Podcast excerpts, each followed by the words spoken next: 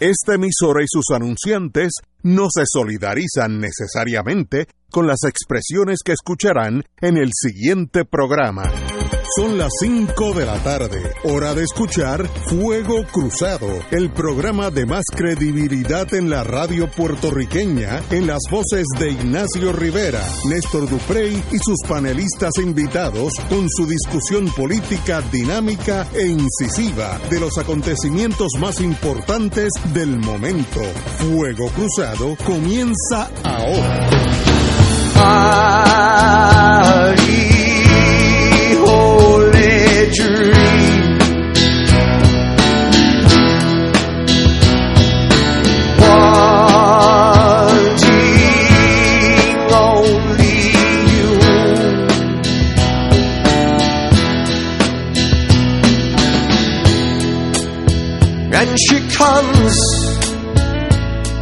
And I run just like the wind.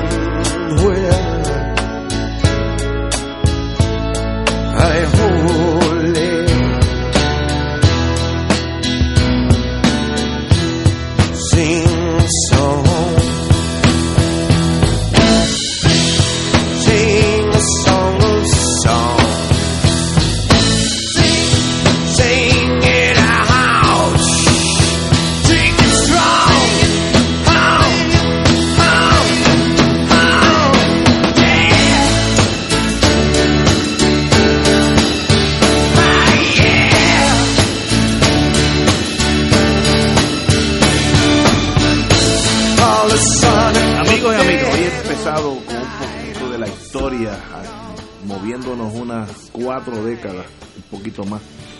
Eh, aquellos años de la, de la Guerra Fría, la Guerra de Vietnam, donde muchos puertorriqueños pues fueron algunos forzados, otros fueron voluntarios, pero como decimos en, en- en las Fuerzas Armadas, todos perdieron la inocencia y uno que otro la virginidad en, aquel- en lo que era Indochina.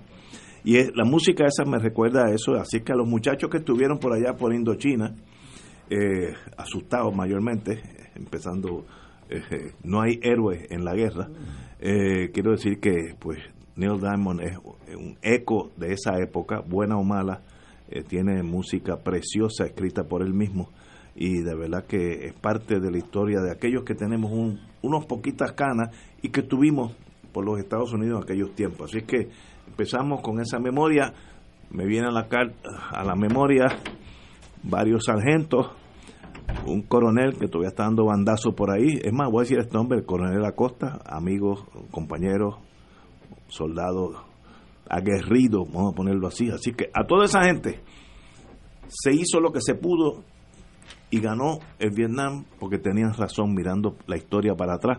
Ellos estaban correctos, nosotros estamos incorrectos. Ahora viene el analista in me. Así que en eso estamos. Antes de empezar el programa, Que le- Dios nos ayude. le paso el micrófono, pero mira, mira, co- como tenemos aquí básicamente una bailarina, además de analista, abogada, eh, a- a- cuando tocó Neil Diamond, la vi que estaba casi para swinging. Esas muchachas le tocan algo Ni y qué bueno, tanto. qué bueno que eres así, qué bueno esa es la vida.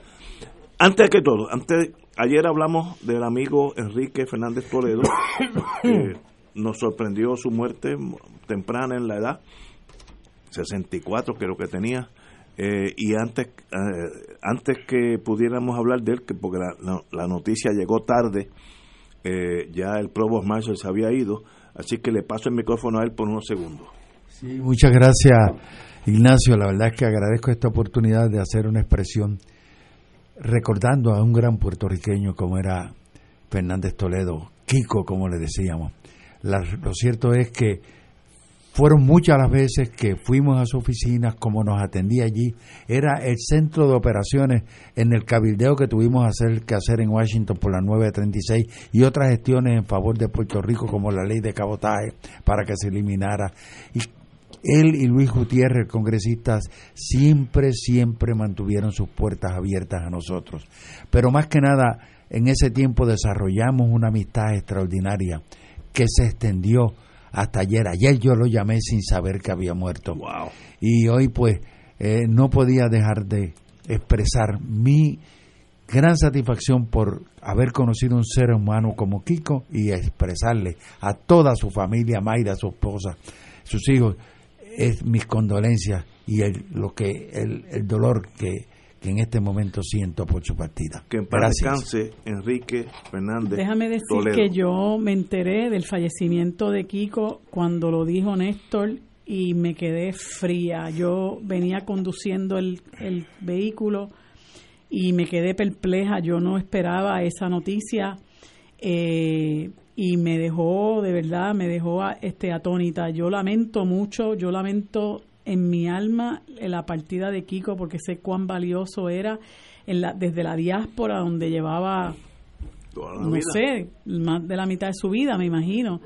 Eh, y hoy escuché a, este joven Federico de Jesús hablar, ¿verdad?, sobre, sobre cuán sentida está eh, esa comunidad de la diáspora en Washington, D.C. por la partida de una persona tan y tan y tan valiosa, con la que confieso que, que, dejé, dejé muchas cosas por hacer este y, y, sobre todo me dolió porque eh, yo quiero entrañablemente a su hermana Liani eh, que fue mi compañera en el MUS por mucho tiempo eh, con quien trabajé y conozco el valor que tiene Liani y sé lo mucho que su familia está sufriendo con esta pérdida así que desde aquí mi abrazo para todos ellos y la para la familia de, de el resto de la familia de, de Kiko también pues señores que en paz descanse Enrique Fernández Toledo, nuestro amigo y buen puertorriqueño. Eh, señores, tenemos que empezar con, con el mundo de, de, nosotros. Hoy yo, por esas cosas de mi personalidad, en inglés sería warped, que es como eh, marchitada. Eh, hoy yo, desde que me levanté, oí la palabra vulnerables 27 veces. 27 veces hoy, hoy. Miren, 27 veces vulnerable es una forma fina de decir la gente pobre, de no, no chocar con esa realidad. Los vulnerables son los de abajo, los pobres, díganlo, los pobres, los necesitados. Vulnerables como, como pasarle en, un, en, una, en una mesa de billar, ponerle una cubierta de seda. Mire, sigue siendo una mesa de billar, y 27 veces hoy está de moda los vulnerables. Los vulnerables son los pobres, que somos casi todos nosotros en Puerto Rico. Digámoslo así, en Puerto Rico hay mucha gente pobre, mucha gente necesitada, mucha gente que necesita educación, servicios médicos. No son vulnerables, son pobres. La palabra de moda es vulnerable porque suena eh, eh, aceptable en la sociedad, porque así nadie se asusta y, llegamos a la conclusión que somos pobres. Pues sí, somos pobres, señores. No solamente somos pobres, nos estamos emproveciendo cada día que pasa, desgraciadamente. ¿Qué solución hay? Estoy seguro que habrá, habrá solución, eh, pero a la larga, a la larga, este, saldremos de esta encrucijada pero no escondamos la pobreza, no se puede esconder la pobreza. Esto es uno de los de las tragedias de Puerto Rico, en, no en no en no manejar la verdad. Tenemos con nosotros a Tuto Villanueva, muy buenas, Tuto. sé que tienes prisa, vamos a, hablar. Ya estoy aquí, no quiero cambiar el orden tampoco. No, no, es que lo bonito... Con Ignacio no hay mucho orden, así que tranquilo. y yo soy militar de Bejuco, así como Bueno, antes que todo, ¿qué pasa en el Partido Popular? Aquí, pues, de verdad, yo me confundo. Carmen Yulín Cruz reveló ayer, según la prensa, Benjamín Torregotay, que es un periodista de primera, y Gloria Ruiz Cuilan, una periodista de primera, Carmen Yulín reveló ayer que en febrero de este año le dijo a David Bernier que aspiraría a comisionada residente en Washington si él decidía volver a buscar la gobernación. Pero eventualmente cambió de opinión, decidió ir por la gobernación y afirmó que el, que el primero de diciembre a su candidatura independientemente de quién esté o quienes lleguen a la última hora. Eh, Los comentarios de los alcaldes de San Juan se produjeron en reacción a versiones que corren en círculos del Partido Popular que alegan que ella retiraría su candidatura a la gobernación y aspiraría en cambio a Washington DC eh, si Bernier decide correr. Hay varias personas importantes en el Partido Popular que dicen, estoy citando, Aníbal José Torres, presidente del Partido Popular, la- las elecciones son cruciales para el PPD. Es la única opción y esperanza que tiene el pueblo. Obviamente está endosando lo que yo acabo de decir. Juan Carlos García Padilla, alcalde de Coamo. Veo la contienda cerrada, pero sí estoy consciente de que si entra Bernier se acabó el juego. Eh, Ramón Hernández, alcalde de Juana Díaz, es reclamo de los populares que Bernier corra y Carmen Yulín corra a comisionado residente. Así que no es un tiro en la noche, hay endosos de populares que tienen peso desde, desde, desde el presidente para abajo y yo no sé si eso es, bueno, voy a hablar ahora mi limitado conocimiento, conocimiento militar que dice, el enemigo siempre hará lo que menos te conviene a ti. Si uno es PNP, podría ser que el enemigo peor para el PNP, para el 20, sea Bernier Camellulín. Estoy meditando, hablando en voz alta, como dicen, porque yo, politólogo en ese sentido de qué pasa dentro del Partido Popular, qué le conviene, no sé. Pero para mí la peor, la peor quiniela para el PNP es esos dos. ¿Me puedo equivocar? Pues seguro que me, puedo equivocar. Yo no, yo no tengo la verdad cogida por el rabo. Pero ahí sale en la prensa, me da la impresión que hay algo corriendo, porque estas cosas no salen así de la nada. Así que puede ser que haya algo en el ambiente que haya que velar de aquí a diciembre primero. Don Néstor Duprey y Salgado. Mira, hay dos noticias que me parece que hay que tenerlas en, en el menú relacionadas directamente con esta nota del nuevo día de hoy que hace portada. La primera es que más temprano, más tarde en el día, esta tarde la alcaldesa de San Juan tuvo una conferencia de prensa donde básicamente eh, confirmó lo que el nuevo día publicaba esta mañana como versiones de fuentes cercanas al periódico. Y voy a leer la nota tal cual, ¿no? La alcaldesa de San Juan, Carmen Yulín Cruzoto, dijo hoy martes que el ex candidato a la gobernación por el Partido Popular Democrático, David Bernier, debe ser claro con el país y revelar cuáles, si algunas, son sus aspiraciones políticas de cara al proceso electoral del 2020. David debe contestar si corre o no corre. Eso es sencillo, sostuvo Cruz. La precandidata a la gobernación por el PPD reconoció, al igual que lo hizo ayer en entrevista con el Nuevo Día, que llegó a conversar con Bernier en torno a la posibilidad de que ella aspirara a la comisaría residente en Washington en el 2020 si él decidía aspirar a la gobernación. Bernier, según Cruzoto, nunca le contestó. Si va a esperar a que venga alguien, estoy hablando de David, desde el silencio y la comodidad, yo no tengo problemas con David Bernier y si se tira al charco contamos los votos. Esa es la democracia. Pero lo que no puede pasar es que venga cualquiera ahora a decir que todo el mundo se salga para que venga una persona ahora a manejar la situación, cierra la cita. Dijo Cruzoto que luego sostuvo que quien está emplazando a que, que quien está emplazando a Bernier a que revele su futuro político es la prensa del país. Cita nuevamente a Carmen Yulín. Lo que dije ahora es que esto no es una convocatoria a mí, es a él también. El votante debe saber dónde uno está parado, dónde uno está en los issues y nadie se equivoca sobre dónde estoy parada, no hay confusión. La alcaldesa sostuvo que ante el silencio de Bernier en torno a su futuro político, entonces ella decidió aspirar a la gobernación. Cruz Soto dijo que el país desconoce la postura de Bernier sobre múltiples temas y añadió, cito, no soy persona de esperar a cuando es conveniente para dar la pelea. Todo el que quiera luchar por Puerto Rico tiene que tirarse al charco, cierro la cita. Desde la comunidad del silencio, abro cita nuevamente, no se resuelven los problemas y desde la comodidad del aire acondicionado no se resuelven los problemas. Hay que tirarse y hay que sudar, cierra cita. Vuelve y abre cita de Carmen Yulín. No puedo esperar a que otros decidan cuándo van a dar el paso al frente. La prensa le preguntó, ¿tiene dudas sobre las posturas de Bernier en ciertos asuntos? La respuesta, ¿cuál postura? En los temas que yo sé que son medulares, yo sé cómo él pensaba en un momento dado. Cierra cita, agregó al sostener que con ella no hay duda sobre cuáles son sus posturas, estén de acuerdo conmigo o no. Cruz Soto afirmó que es desde la fortaleza desde donde se hacen las grandes transformaciones que necesita el país. Y sobre la conversación en particular, dijo, yo tuve una conversación con David y en esa conversación le dije que exploraba dos posibilidades. Si era la comisaría, mi decisión, contigo yo podría y con los otros no podría.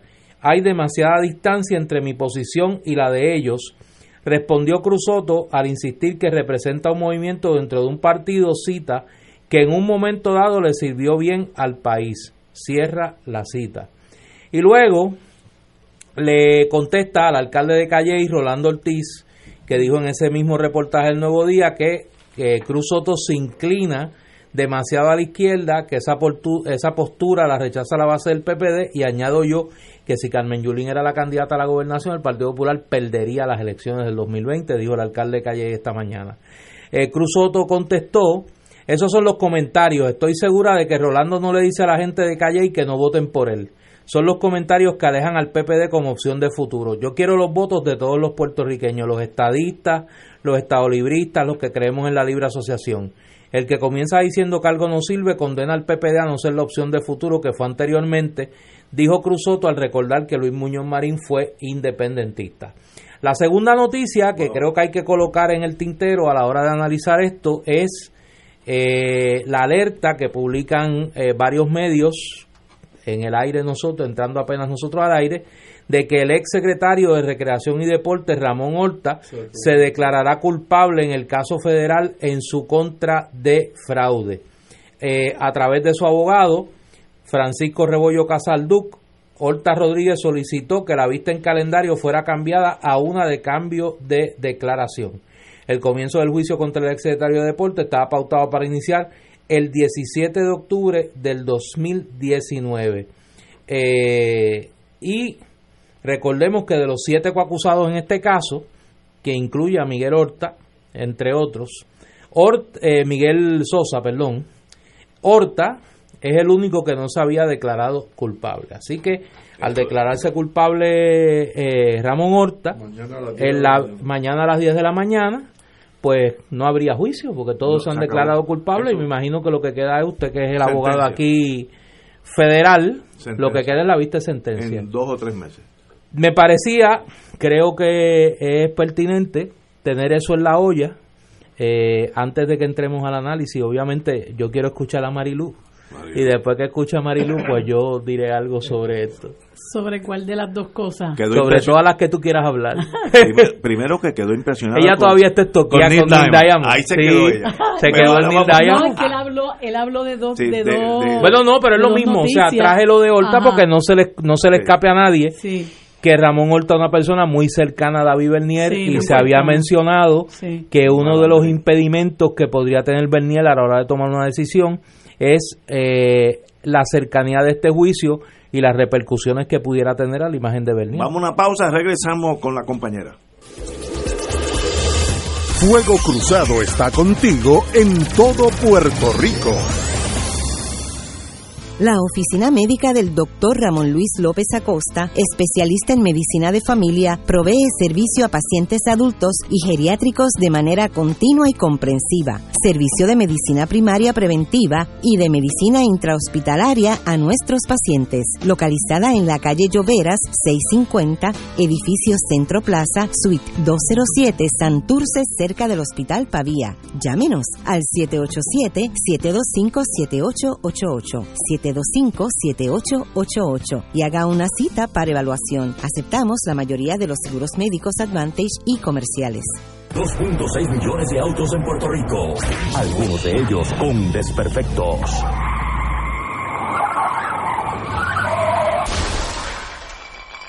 Autocontrol. Tu carro. Tu carro. Tu mundo. Lunes a viernes a las 11 de la mañana por Radio Paz 810 AM. ProArte Musical presenta al maestro de la guitarra Manuel Barrueco. Barrueco interpretará una cuidada selección de piezas clásicas y contemporáneas de España y Cuba, una celebración de nuestras raíces hispanas y caribeñas. Sé testigo de la maestría de uno de los mejores guitarristas de nuestros tiempos, Manuel Barrueco. Domingo 6 de octubre, 7 de la noche, Sala Sinfónica del Centro de Bellas Artes de Santurce. Boletos en tiqueterapr.com. Escucha los sábados a las 5 de la tarde para servirte un programa del Colegio de Profesionales del Trabajo Social de Puerto Rico con los temas de interés a la comunidad. Recuerda, los sábados a las 5 de la tarde para servirte por Radio Paz 810. Y ahora continúa Fuego Cruzado.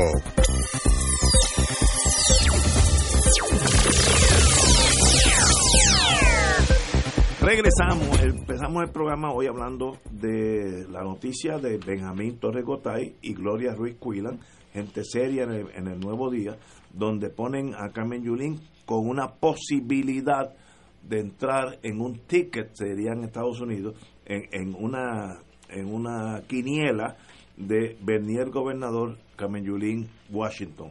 Eso es lo, lo que sale, esto no está confirmado.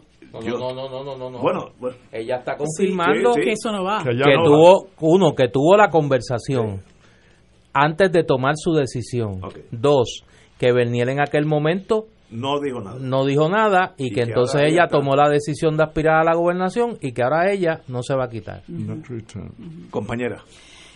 Bueno, yo ah, no sé qué va a pasar en el Partido Popular, pero desde afuera, ¿verdad? Como persona que no soy popular y que no voy a votar por el Partido Popular, pues yo veo que Pero hay ¿cómo lo va a decir si es la verdad? hay eh, un afán enorme de esta cúpula conservadora del Partido Popular de sacar del medio a Yulín. Y yo eh, aplaudo la expresión que ella hizo eh, en el sentido de que el Partido Popular no le pide a ninguno de los candidatos varones que piensen hacerse un lado para abrirle espacio a alguien que ellos consideran que es una candidatura más conveniente. Yo aplaudo esa expresión de parte de ella, porque eso para empezar es una movida del- del- de, la, de la macharranería de ese partido. Porque eso no se lo piden a Zaragoza, no se lo piden a Batia, no se lo piden a Prats, no se lo piden a... Se me queda uno al, que, al que se me quedó. Este, no se lo piden, se lo piden a Yulín y se lo piden a Yulín a mi juicio porque ellos saben que la única que realmente tiene algún alguna eh, posibilidad de ganar esa primaria es Carmen Yulín, es como yo lo veo, porque no veo cuál es el afán de que ella sea el, el objetivo, ¿no? El blanco de todo este ataque. Eh, y que ellos se tomen la, la, tengan la prerrogativa de decirle a Yulín, cuando ya hace seis meses que ella hizo el anuncio de que iba a correr como candidata a la gobernación, decirle, tú estás mejor en la comisaría residente. A mí me parece que eso es hasta ofensivo, porque ella tomó una decisión, la gente sabe cómo piensa Yulín, habrá en algunas cosas, habrá algunas cosas en las que ella pueda reconsiderar y pueda, ¿verdad?, cambiar su opinión, pero este tipo de decisión es una decisión bien pensada. Eso no es una decisión para dentro de seis meses quitarse cediendo a la presión de la macharranería de la cúpula del Partido Popular, que simple y sencillamente no la quieren a ella eh, eh, dirigiendo el, el PPD.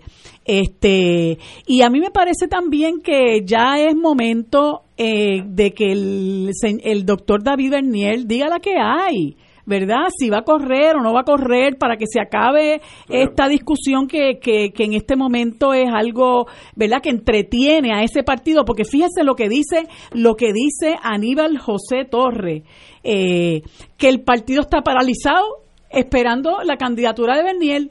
Hombre, qué bien. Ustedes no tienen que paralizarse por eso. Hagan las cosas que tienen que hacer como partido de oposición. Ustedes tienen una responsabilidad histórica con el país. ¿Paralizados por qué? Porque Bernier no ha decidido. Cualquiera diría que estamos hablando de, de Pepe Mújica, que viene para acá a, a correr.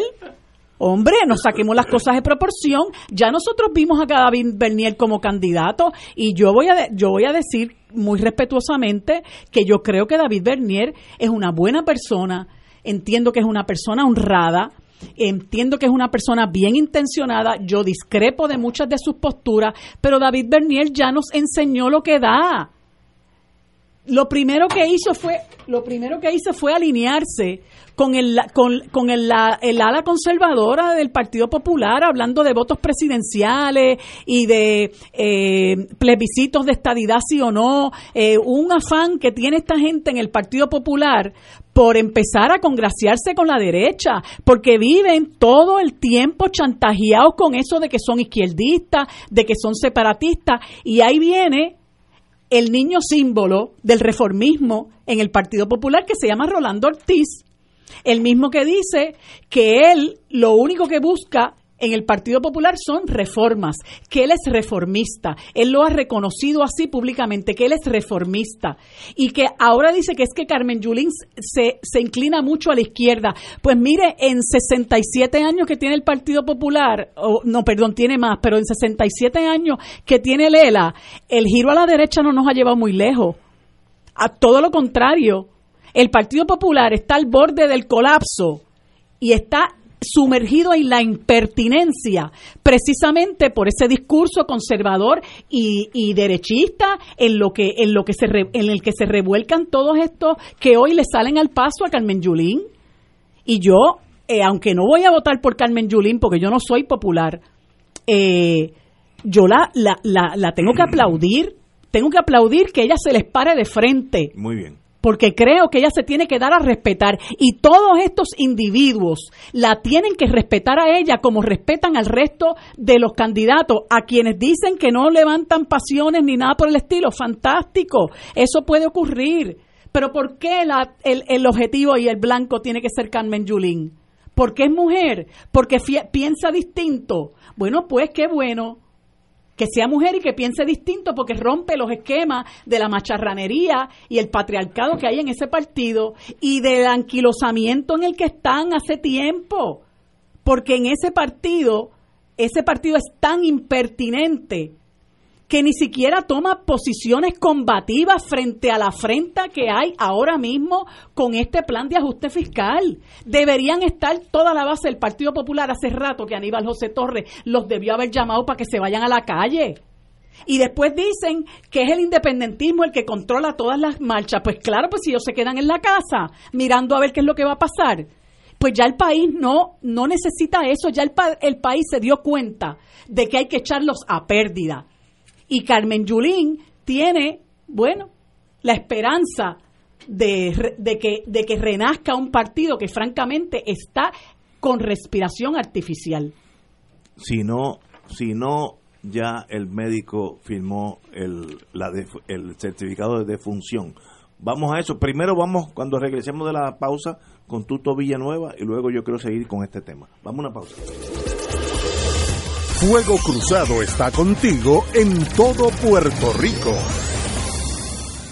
En Barrio Chino, Asian Rican Cuisine, encontrarás una variedad de platos chinos y criollos. Puedes combinar estos sabores para saciar tu paladar con lo que te gusta. Pepper steak con arroz manposteado, bistec encebollado con arroz chino, pollo a la naranja, agridulce, al ajillo, enchilado o a la plancha, mofongo de yuca, pionono spring rolls, dumplings, sopas lo mein, arroz barrio chino con amarillos dentro y mucho más. Estamos localizados en el Food Court de San Patricio Plaza Llámanos 787-781-6752. 781-6752. Barrio Chino Asian Rican Cuisine.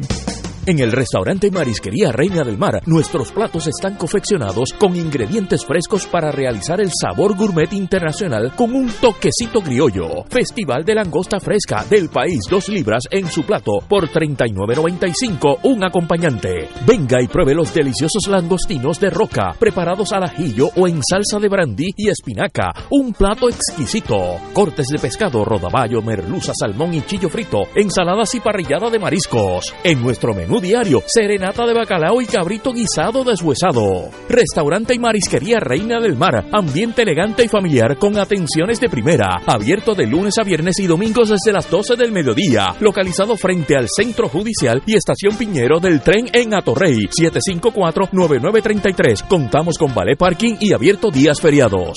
La tecnología avanzada al cuidado de su salud tiene un nombre. Advanced Imaging Interventional Center. Siempre con innovadores servicios en radiología diagnóstica y un personal certificado brindándole confiabilidad con resultados más certeros en todas sus pruebas. Ofrecemos MRI, tomografía computadorizada, angiografía digital, neuroradiología, sonografía y ahora con nuestro nuevo servicio avanzado de PET-CT para pruebas de alta eficiencia. Advanced Imaging, edificio Arturo Cadilla, Centro Médico San Pablo Bayamón, 269-2442. Telemaratón Teleoro Canal 13. Acompáñanos del 30 de septiembre al 5 de octubre en el Telemaratón, promoviendo la verdad al prójimo, pues somos miembros los unos de los otros.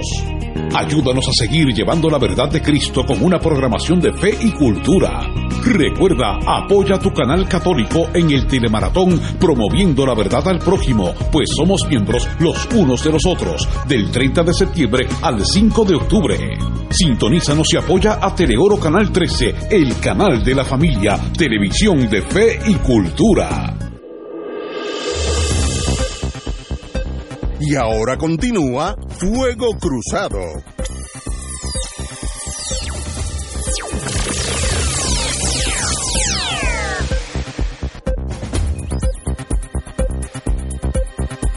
Regresamos, Boys and Girls de Fuego Cruzado. Una pausa noble si puede salvar una vida. Y yo creo que necesitamos eso en el día de hoy. El archivo de la memoria. ¿De qué estamos hablando, Tuto, mi querido amigo y hermano Tuto Villanueva? Voy, voy a abusar de la confianza dos veces. Una, porque voy a hablar del archivo de la memoria. Y dos, porque antes de irme voy a hablar de lo de Carmen Chulín. Ah, muy bien, no muy puedo bien. irme Bienvenido. Si no lo dice, explota. como dice. Muy bien. Vamos Yo, eh, a lo más importante. Acabo de eh, sacar de imprenta un libro que se llama El Archivo de la Memoria. ¿Qué es eso? Que tiene tres capítulos. El primer capítulo consta de unas conferencias que yo di fuera de Puerto Rico sobre diversos temas, fundamentalmente sobre derechos humanos, sobre descolonización y sobre la campaña por escarcelación de los prisioneros políticos. Eh, y siempre estaba presente la discusión de las tres alternativas eh, reconocidas por Naciones Unidas respecto a fórmulas descolonizadoras, como es la independencia, como es la libre asociación y como es la integración, que yo siempre he discutido en público que integración no es lo mismo que estadidad. Y 36 escritos que se han publicado en 80 grados, el Pojantillano, en El Día, incluyendo dos artículos que me censuraron, uno que tenía que ver con la reforma laboral, que yo llamé la deforma laboral, y otro que tenía que ver con la posibilidad de un golpe de Estado a Venezuela, que yo llamé la herejía. Y Que te lo censuraron me lo donde tú, ¿no? censuraron, no, no voy a decir ahora, después te digo. Pero, eh, pero los, El inclu- jueves, el jueves lo pero los incluí en el libro. eh, y, y entonces están invitados al Colegio de Abogados y de Abogados de Puerto Rico el jueves a las 7 pm. Es Pasado abierto. Pasado mañana a va- las jueves. Así es, lo va a presentar el compañero Kevin Rivera, que es el que preside la Comisión de Pena de Muerte a nivel internacional, y la compañera Mari Carmen Ferrer, que es la que dirige la Comisión de Abogados Creativos. De hecho, lo vamos a presentar en Ponce, en el Candil, lo vamos a presentar en la librería Laberinto en el Viejo San Juan, lo vamos a presentar en Casa Ulanga en Arecibo, lo vamos a presentar en Isabela, que es mi pueblo, el 26, y probablemente en Mayagüez y en, y en Aguadilla eh, en este mismo mes, porque hemos hecho una ronda bien intensa Pero, de pero la presentación primaria es Es este jueves En mi casa, el Colegio de Abogados y Abogados Puerto Rico, este Abogados. jueves a las 7 pm. a las 7. Lo que quería decir antes de irme es antes, si no que, lo- que yo tengo muy buenos amigos en el Partido Popular, como tengo muy buenos amigos en el PNP, y hemos hablado muchísimo sobre Carmen Yulín, y yo he, dicho consistentemente que ese miedo que le tiene el Partido Popular a Carmen Yulín, porque es independentista, no porque sea de izquierda, todo ese cuento de que es socialista, chavista, comunista, fidelista, pues todos ellos saben que es una patraña, porque en el San Juan, que es el municipio que administra Carmen Yulín, la empresa privada está por todas partes y los municipios tienen capacidad para, para expropiar y ella no ha expropiado nada y ella estimula a la empresa privada.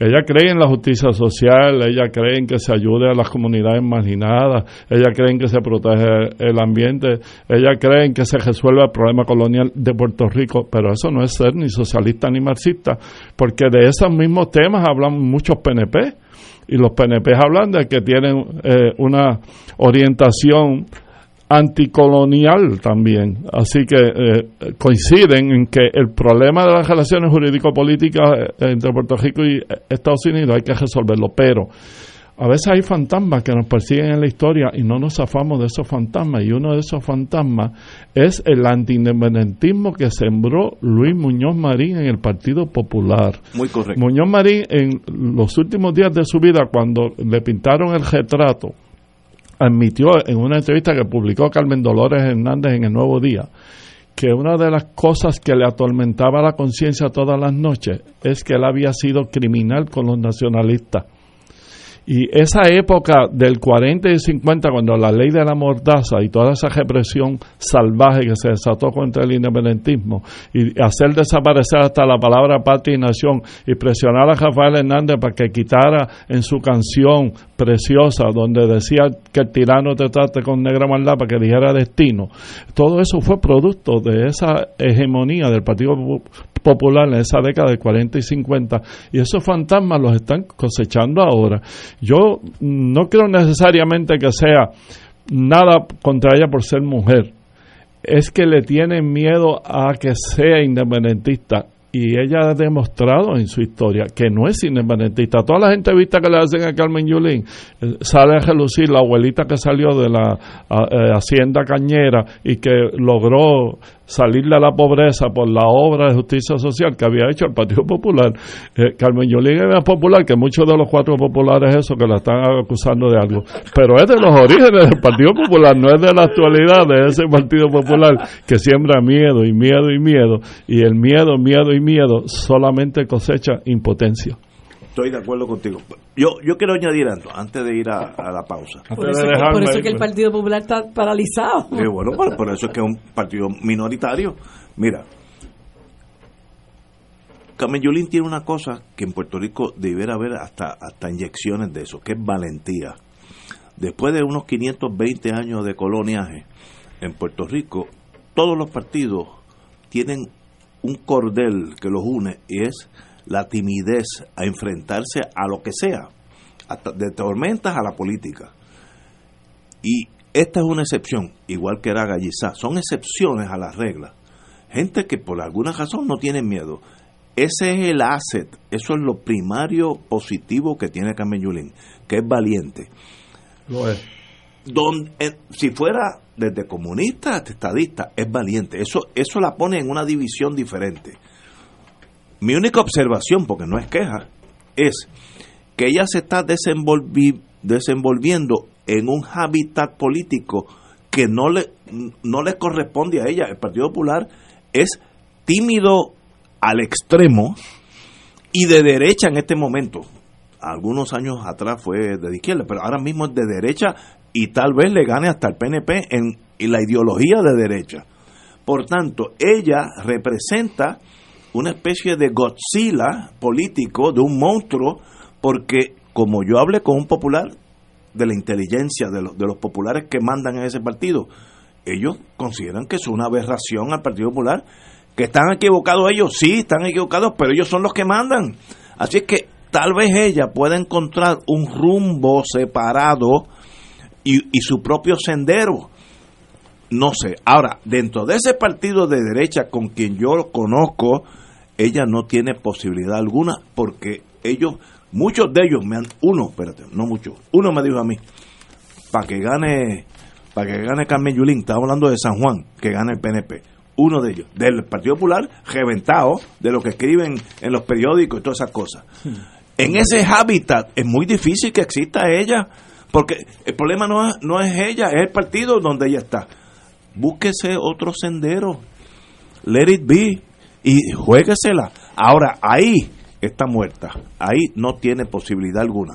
Es- Esta es mi humilde opinión y le digo, cada vez que la veo, le digo, qué bonita que tú eres valiente. Cada vez que, lo, cada vez que la veo se lo digo, porque es valiente. Y eso Puerto Rico necesita de esa gente, hombres o mujeres. Eh, y, y, bueno, no puedo decir más porque no estaría especulando. No tiene cabida en el Partido Popular de extrema derecha, que es el que rige ahora mismo. Señores, Me voy por la misma razón que me voy de todos los sitios donde lo estoy pasando bien, porque no me puedo quedar. Tuto, un privilegio. Este jueves, Sí. el archivo.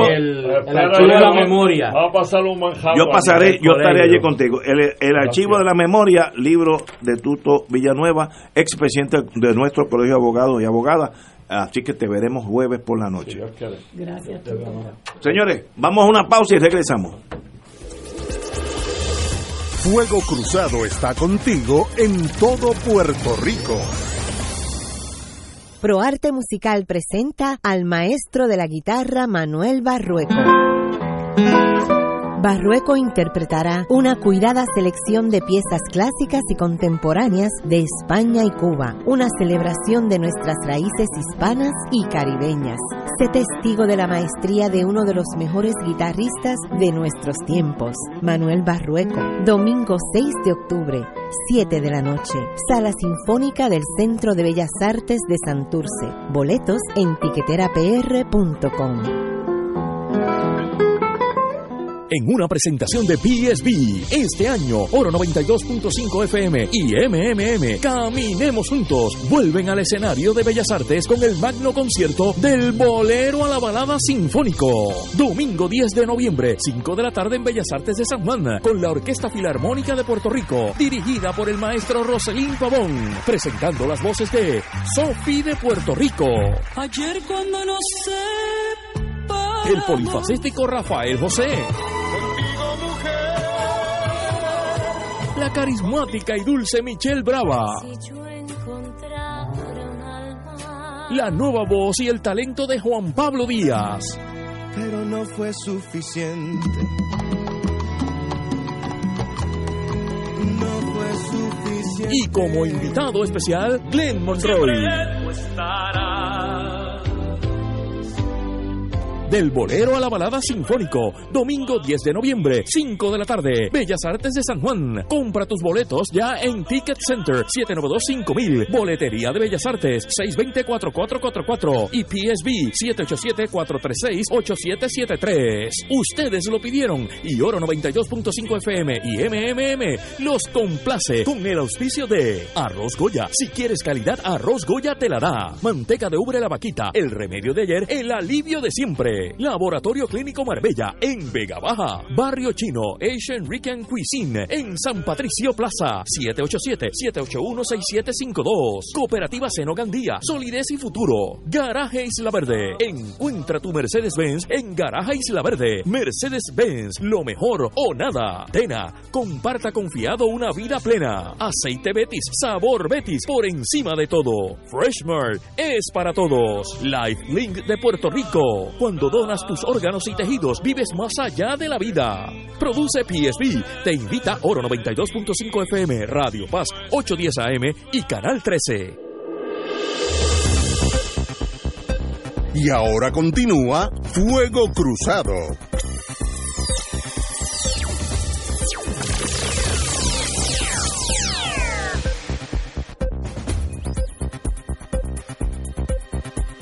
Compañero don Néstor Duprey Salgado, lo dejamos último porque su opinión es muy válida.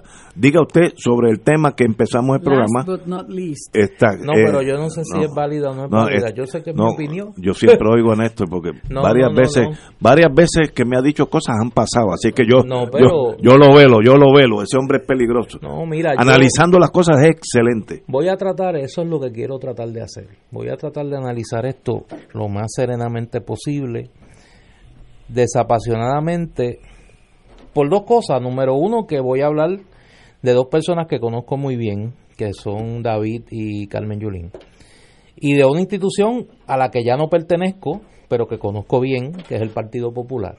Tuviste muchos años. Y estuve allí. muchos años allí y pues gracias a Dios porque la gente sabe que no soy un buscón y que las decisiones que tomo las tomo por convicciones ideológicas, pues gozo todavía. No, las cosas en este país hay que decirlas como son. Yo tengo muchos defectos, pero buscón no soy. Eh, y las decisiones que tomo las tomo a base de mis convicciones ideológicas, de lo que creo que, es correcto y no por otra consideración. Yo creo que no es una exageración decir que el Partido Popular está pasando por quizás su momento más difícil desde la división de 1968, con el agravante que en este momento las causas de su inanición electoral no son tan fáciles de resolver como eran en el 68, que conjuntar los dos pedazos del Estado librismo se ganaba, como pasó cuatro años después, en 1972. Son causas más complejas y que tienen que ver con un deterioro evolutivo creciente de la colectividad. Eh, la base electoral del Partido Popular se ha ido erosionando y la dirección del Partido Popular, por las razones que sean, no ha tomado nota de esa realidad. En segundo lugar, el proyecto político del Partido Popular post 1947, que es el desarrollo económico por la industrialización por invitación, manos a la obra, 936 y demás, y el modelo político, el Estado Libre Asociado, ambos ya no existen. Puerto Rico no tiene incentivos contributivos para atraer capital extranjero y segundo, el modelo político jurídico del Estado Libre Asociado, su entre comillas legitimidad, pues quedó echada al zafacón en la decisión de Sánchez Valle y, con, y luego el mismo día con la aprobación de la ley promesa. En tercer lugar, el Partido Popular dejó de cumplir con los requisitos que establece cualquier teórico de ciencia política de lo que es un partido político, una organización con una capacidad de acción en un territorio determinado de manera coordinada en función de un proyecto político que es fácilmente distinguible de los demás proyectos políticos. Esa definición, que es una definición eh, antihigiénica de lo que es un partido político, el Partido Popular no la cumple. Eh, y en ese sentido, la naturaleza de la crisis del Partido Popular es una, es una crisis compleja, no es nueva, le ha pasado a otros movimientos políticos en Puerto Rico. Hay un agravante a todo esto, que es que la mirada de la cúpula del Partido Popular, que también es bien difícil de definir, porque yo oigo a la gente que habla del liderato del Partido Popular. ¿Quiénes son los líderes del Partido Popular? Y no estoy menospreciando a nadie. Hay mucha gente que yo quiero mucho y que distingo mucho, con las que he diferido, difiero y en otras cosas coincido, pero que hemos partido rutas. Pero eso no me quita el reconocimiento de la realidad. Eh, en ese escenario, un grupo de alcaldes populares actuando como suelen actuar, porque tampoco lo que están haciendo hoy es nuevo, eh, ante lo que ellos entienden es, número uno, la falta de eficacia electoral de los, can, los precandidatos a la gobernación actuales. Segundo, la alergia ideológica que le tienen a Carmen Yulín, porque la ven y la oyen y ven y oyen al demonio, e ideológicamente hablando, los lleva a mirar en el banco de recursos del Partido Popular quién puede ser la figura que les, que, que les ayude a, entre comillas, resolver esos dos problemas. Tener un candidato a gobernador que pueda capitalizar lo que ellos entienden es eh, el desgaste del PNP y segundo, que les libre de la posibilidad de una candidatura de Carmen Yulín Cruz. Eso es por un lado. Por el otro lado, no hay duda, independientemente del juicio que usted tenga sobre la figura de Carmen Yulín Cruz, que el proyecto político de Carmen Yulín Cruz y el proyecto político de la inmensa mayoría de la dirección del Partido Popular son dos proyectos diferentes. Totalmente son proyectos ideológicamente incompatibles. Con, totalmente de que o uno de los dos se tiene que tragar el proyecto del otro, porque no hay manera, usted no puede defender la colonia y la libre asociación a la vez. Usted no puede defender la privatización de la Autoridad de Energía Eléctrica y la permanencia de la Autoridad de Energía Eléctrica en manos del Estado a la vez. Usted no puede combatir la Junta de Control Fiscal, denunciarla por autoritaria y por colonial y por el otro lado decir que va a trabajar en armonía y buscar un entendido con la Junta de Control Fiscal a la vez. No es posible. O sea, ese entendido no es posible porque son las antípodas de la visión de los problemas del país. Dicho eso, entra la figura de David Bernier, que está lo más tranquilo allá en Cagua, sacando muelas, ha estado dos años tranquilo, no creo que haya estado enajenado de los problemas del país. Eh, no es un secreto para nadie que David Bernier es mi amigo y obviamente con mis amigos yo converso y he conversado varias veces con él. De hecho, lo comentamos aquí una vez que él estuvo, antes de tomar mi decisión de abandonar el Partido Popular y de ingresar al movimiento Victoria Ciudadana, lo hablé con él, porque creo que era una deferencia que debía tener y una conversación que quise tener con mi amigo. Yo creo que David tiene una decisión que tomar. A veces no se puede descuidar la patria grande por la patria pequeña. Y en el mundo político muchas veces se pierde de perspectiva eh, el rol que juega la familia en estos casos. Y a mí me parece que mi hermano David Bernier tiene una decisión muy difícil que tomar entre lo que son sus responsabilidades familiares y profesionales en este momento y lo que él pueda sentir que es un deber de conciencia de hacerse disponible al país y al Partido Popular en un momento dado. En el caso de Carmen Yulín Cruz, yo creo que hay un poco de sentido de que una potencial candidatura de David Bernier le quita un poco de aire o mucho aire a la candidatura de Carmen Yulín Cruz y que permite que en torno a esa candidatura hipotética de Bernier graviten sectores del Partido Popular que en este momento o están alineados con uno de los candidatos existentes o están sencillamente viendo las cosas pasar. Yo creo que todo eso tiene un problema. Todo eso tiene un problema. Usted puede serme el mejor chofer del mundo. Usted puede ser el mago del volante. Pero si el carro no sirve, no llega a ningún sitio. Y aquí el problema no es el chofer, el problema es el carro. El Partido Popular como instrumento que le sirvió bien a Puerto Rico en un momento dado ya perdió su utilidad. Su proyecto político no existe. No ha sido capaz de rediseñar su proyecto político frente a las nuevas realidades demográficas y sociológicas del país. No ha podido presentarle al país una visión de futuro y no tiene un liderato, salvo contadas y honrosas excepciones, que le importe tan siquiera el rediseño de esa colectividad política, que yo creo que es la tragedia del Partido Popular.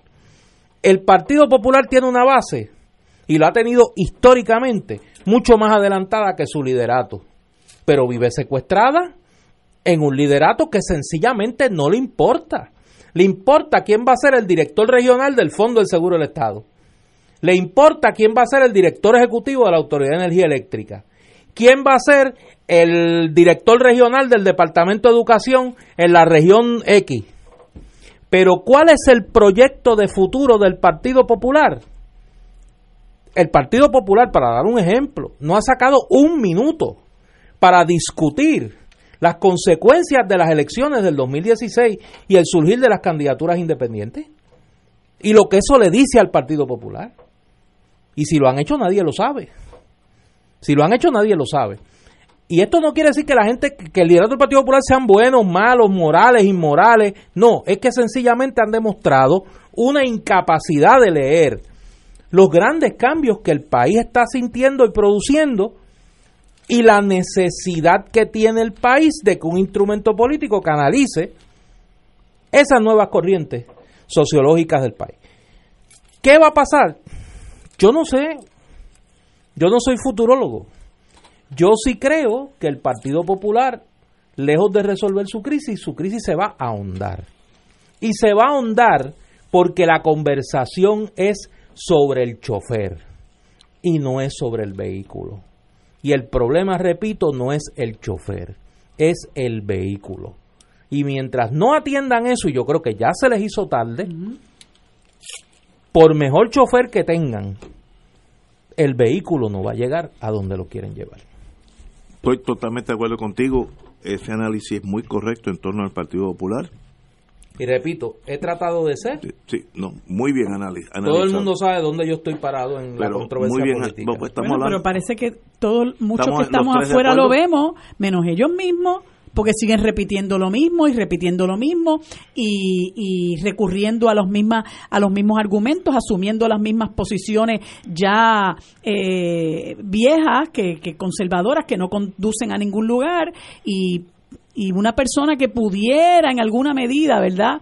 Este, ella es optimista, eh, sacar a lo mejor a ese partido del fanguero en el que se encuentra y del precipicio en el que se encuentra, pues hay que sacarla del medio porque tiene que imperar esa visión que se ha repetido y se ha mantenido por décadas y que ha conducido a ese partido a ser hoy día un partido impertinente e irrelevante. Ellos lo saben, ellos lo saben, pero no lo quieren ver porque ellos se tienen que estar moviendo y tienen que estar yendo a tertulias y a reuniones, etcétera, y tienen que estar viendo la falta de entusiasmo y tienen que estar viendo la desmoralización de esa base.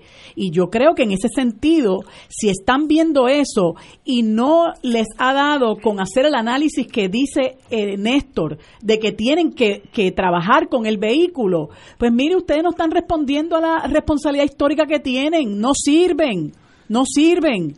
Y entonces, pues correrán las consecuencias. Eh, yo creo que, como digo, yo tengo muy poca experiencia dentro del Partido Popular. Bueno, ninguna. Pero mis amigos, No, mis no amigos, diga eso. no, mi- mis amigos que almuerzan conmigo a diario me dicen, el PN, el Partido Popular va a ganar porque el PNP va a perder. Mire, eso militarmente, eso es un error.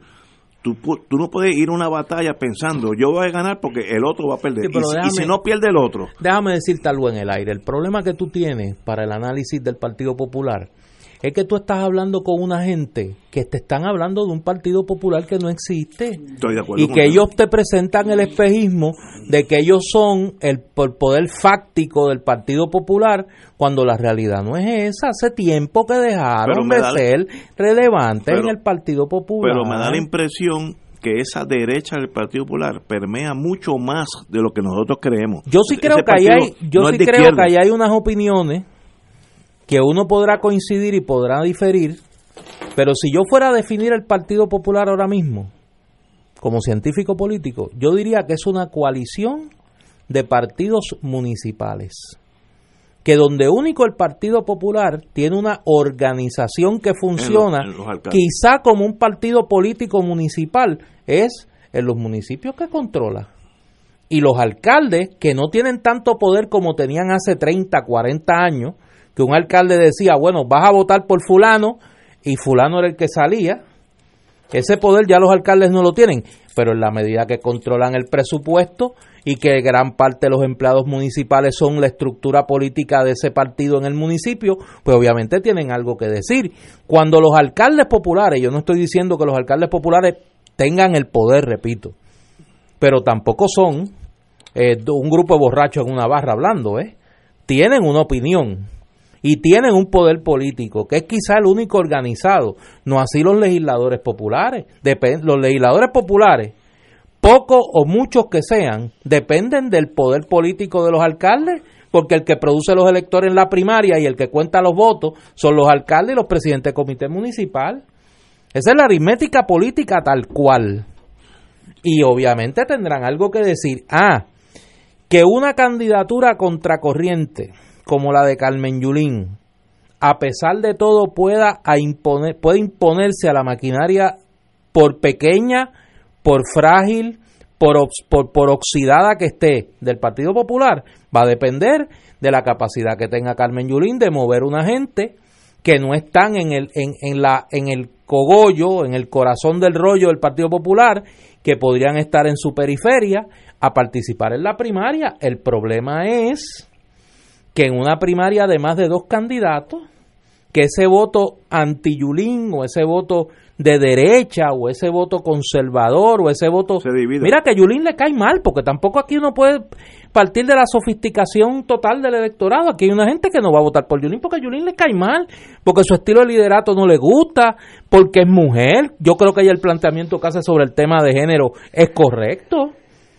Ah, que esa ¿cuál de las dos fuerzas es mayor? Va a depender de cuánta gente vota en la primaria del Partido Popular. Ahora, lo que yo creo y lo he hablado con amigos míos populares, yo creo que el Partido Popular parte de un espejismo, de que el Partido Popular está viviendo eh, glorias pasadas y que el Partido Popular está pensando en una, en una colectividad que ya no existe. y hay una gente que te habla como si estuviéramos en los tiempos de los copos de Muñoz Marín. Y ya eso no es así. o sea, y no hay un reconocimiento del cambio dramático que ha habido en el país. Yo le preguntaba a, un amigo mío, ¿tú conoces a algún joven que no sea empleado municipal, empleado de una agencia de gobierno, que sea un joven común y corriente, que ande proclamando que es popular? Muy poco. Por eso, muy poco, no es que no lo hay, muy poco. Muy poco, muy poco. Yo no estoy diciendo que son PNP, ni que son independentistas pero la identificación con el Partido Popular cada vez es, menor, porque es una base envejecida, una base que está muriendo literalmente y que no se ha preocupado por crecer en otros sectores poblacionales del país y que no tiene pertinencia para un sector cada vez más creciente del país. Como yo le digo a mis estudiantes de ciencias políticas, ¿cuántos de ustedes han visto un jíbaro? ¿Cuántos han visto un jíbaro? ¿Cuántos saben que la insignia del Partido Popular es un jíbaro y que representa al obrero de la caña en la década de los 30 y los 40? A ese nivel. Pero digo, yo viví con David Bernier la experiencia de virar la pava. Imagínate si virarla fue un problema, cambiarla sería una herejía, le, le pegan fuego. Allí en Puerto Tierra que planteé eh, quitar la pava. Pero es que esas son cosas que, que tienen que hablarse. ¿Cuán pertinente es la iconografía y el discurso de un partido político que apela a la ruralía en el Puerto Rico del siglo XXI? Una pregunta tan sencilla. Yo estoy seguro que no se la han hecho en el liderato del Partido Popular porque están más preocupados de quién va a ser presidente de la Cámara y quién va a presidir la Comisión de Gobierno y quién va a dirigir el Fondo del Seguro del Estado. El patronazgo es más importante que el proyecto político y, ese, y eso es la sentencia de muerte de cualquier colectividad política. Lo vivió el Partido Liberal, lo vivió el Partido Socialista de Iglesias Pantín, lo vivió el Partido Estadista Republicano, que transmutaron unos y desaparecieron otros. Y si tú no te adaptas a los tiempos, políticamente hablando, te mueres. Estoy totalmente de acuerdo. Yo creo que el Partido Popular está a ley de una elección y lo mejor que le puede pasar a este país es que desaparezca y que el destino nos sonría por donde salga, o a la izquierda o a la derecha. Eso es lo que yo veo venir como, como una fuerza que el país quiera, el país tiene que decidir. Señores, tenemos que ir a una pausa, amigos. Son las seis y tres minutos. Fuego Cruzado está contigo en todo Puerto Rico. Aquí la llama se enciende cada tarde a las 5 porque escuchas Radio Paz 810 AM, WKBM San Juan y retransmite en diferido WOROFM Corozal San Juan, la Casa de Fuego Cruzado, el programa de más credibilidad en la radio puertorriqueña.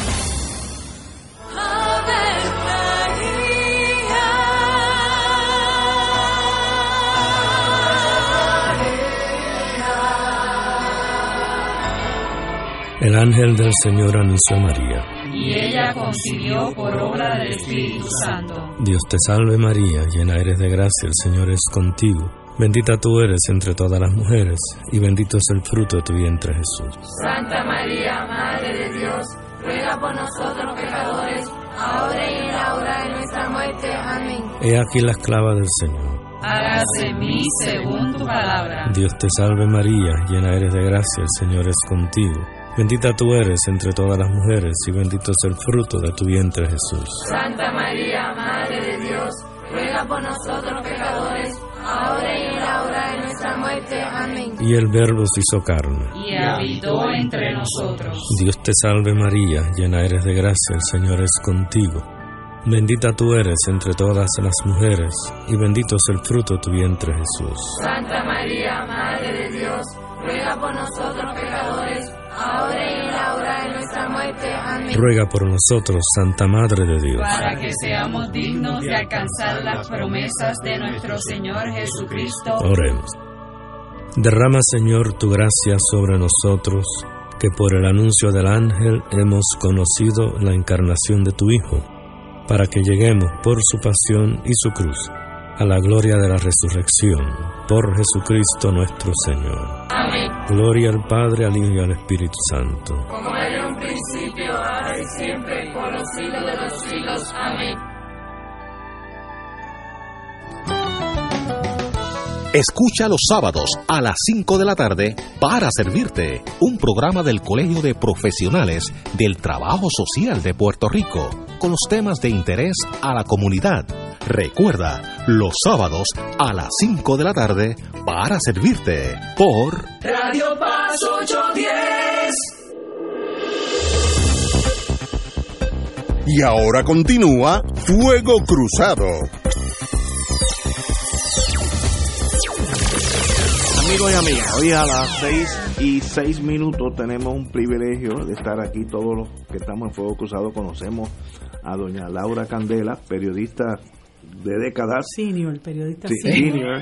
no por la edad, sino por, por los años que estaba ahí. Pero hablo de senior de veterana, no hablo de senior Sí, sí, sí. citizen. Bueno, bueno. Y está en el Centro de Periodismo Investigativo y la traemos aquí a esos efectos. Bienvenida, Laura. Muchas gracias a ustedes por la invitación. Este, yo pienso que el, el Fuego Cruzado siempre ha sido un foro amigo del Centro de Periodismo Investigativo porque hemos venido varias veces a través de, ya son 12 años, y siempre hemos tenido aquí las puertas abiertas con mucha solidaridad y, respeto y buena voluntad, así que les agradezco muchísimo.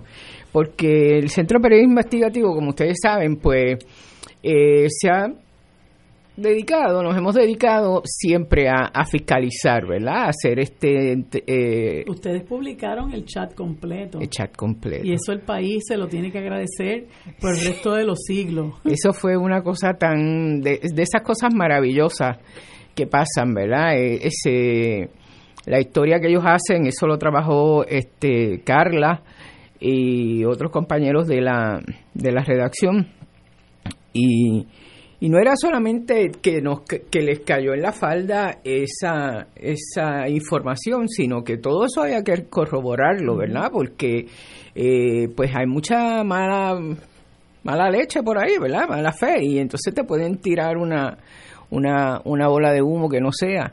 Y pero bueno, allí eh, pues hay un grupo de periodistas bien buenos, jóvenes de una rigurosidad y un compromiso. Yo me quedo boba de verdad porque este aparte de que son buenos y saben, son eh, moralmente tan aparte de sanos, pero son bien bien rectos y tienen como ese compromiso con la verdad y con las cosas como son, bien bien serias y bien serios son. Y entonces pues todo eso del chat hubo que de madrugada, o sea, buscar y buscar y buscar y, reconfirmar y requete confirmarlo todo hasta que bueno pues se publicó porque había que publicarlo verdad este y el cuento que han hecho ellos es que es- les habían prometido unas páginas.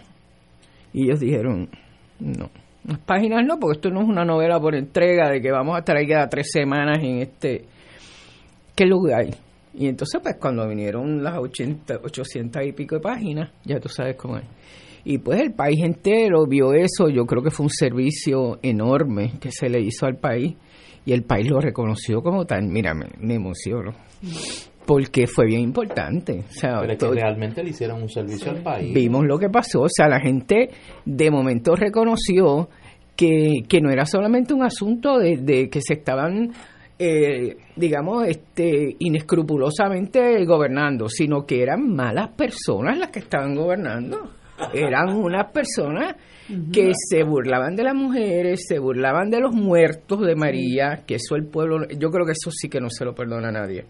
Se burlaban de, de, de o sea, homofóbicos, de xenofóbicos, de, de- periodistas. de políticos de la comunidad LGBT, de- hasta de ellos mismos, ¿verdad? Porque hasta de ellos mismos, porque la esa- frase famosa de que cogemos de Tonteo a- a- hasta a los nuestros, Hasta los nuestros. hasta los nuestros, pues tú dices como, wow, Es no- un no- capítulo indeseable en Puerto Rico. Es mejor como olvidarlo porque No, fíjate, yo creo, digo, yo no creo que se debe olvidar porque crecimos mucho y entonces Sí. tenemos que estar todo el tiempo como que...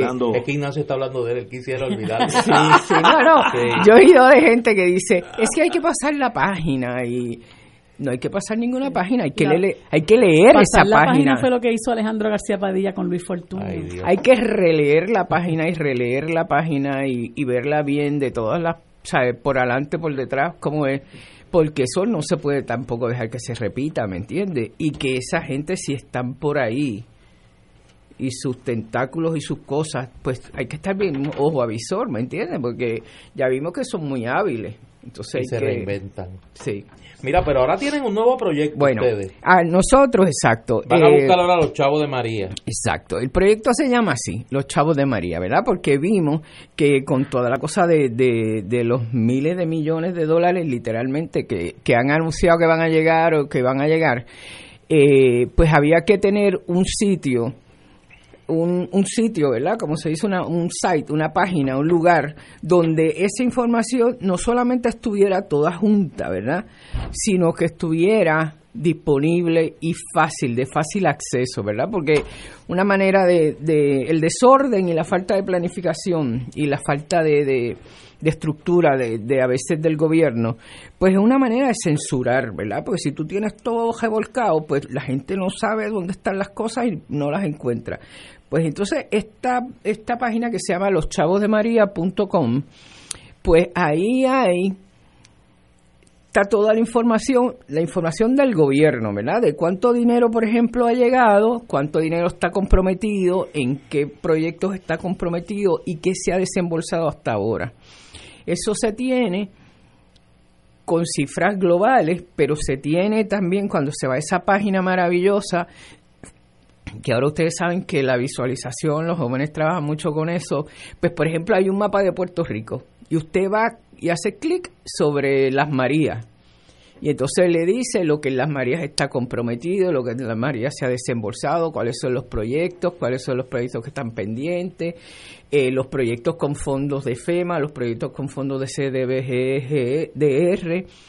Y entonces eh, están los personajes de María, que son estos, estos top 20, o sea, 20 empresas que, sean, que son las más que se han beneficiado de, de, contratos del gobierno federal, ¿verdad? Y entonces, pues ahí uno ve los usual suspects, tú sabes, ves la misma gente a veces, gente que, que, que en otras jurisdicciones de Estados Unidos, en otras huracanes, están implicados en procesos de con señalamientos serios de, de, que- de traqueteo. Y entonces aquí vienen y de nuevo, vuelven y los, los contratan, ¿me entiendes? Y entonces, pues hay que, esa gente, es todo esa, este, eh, Esquema.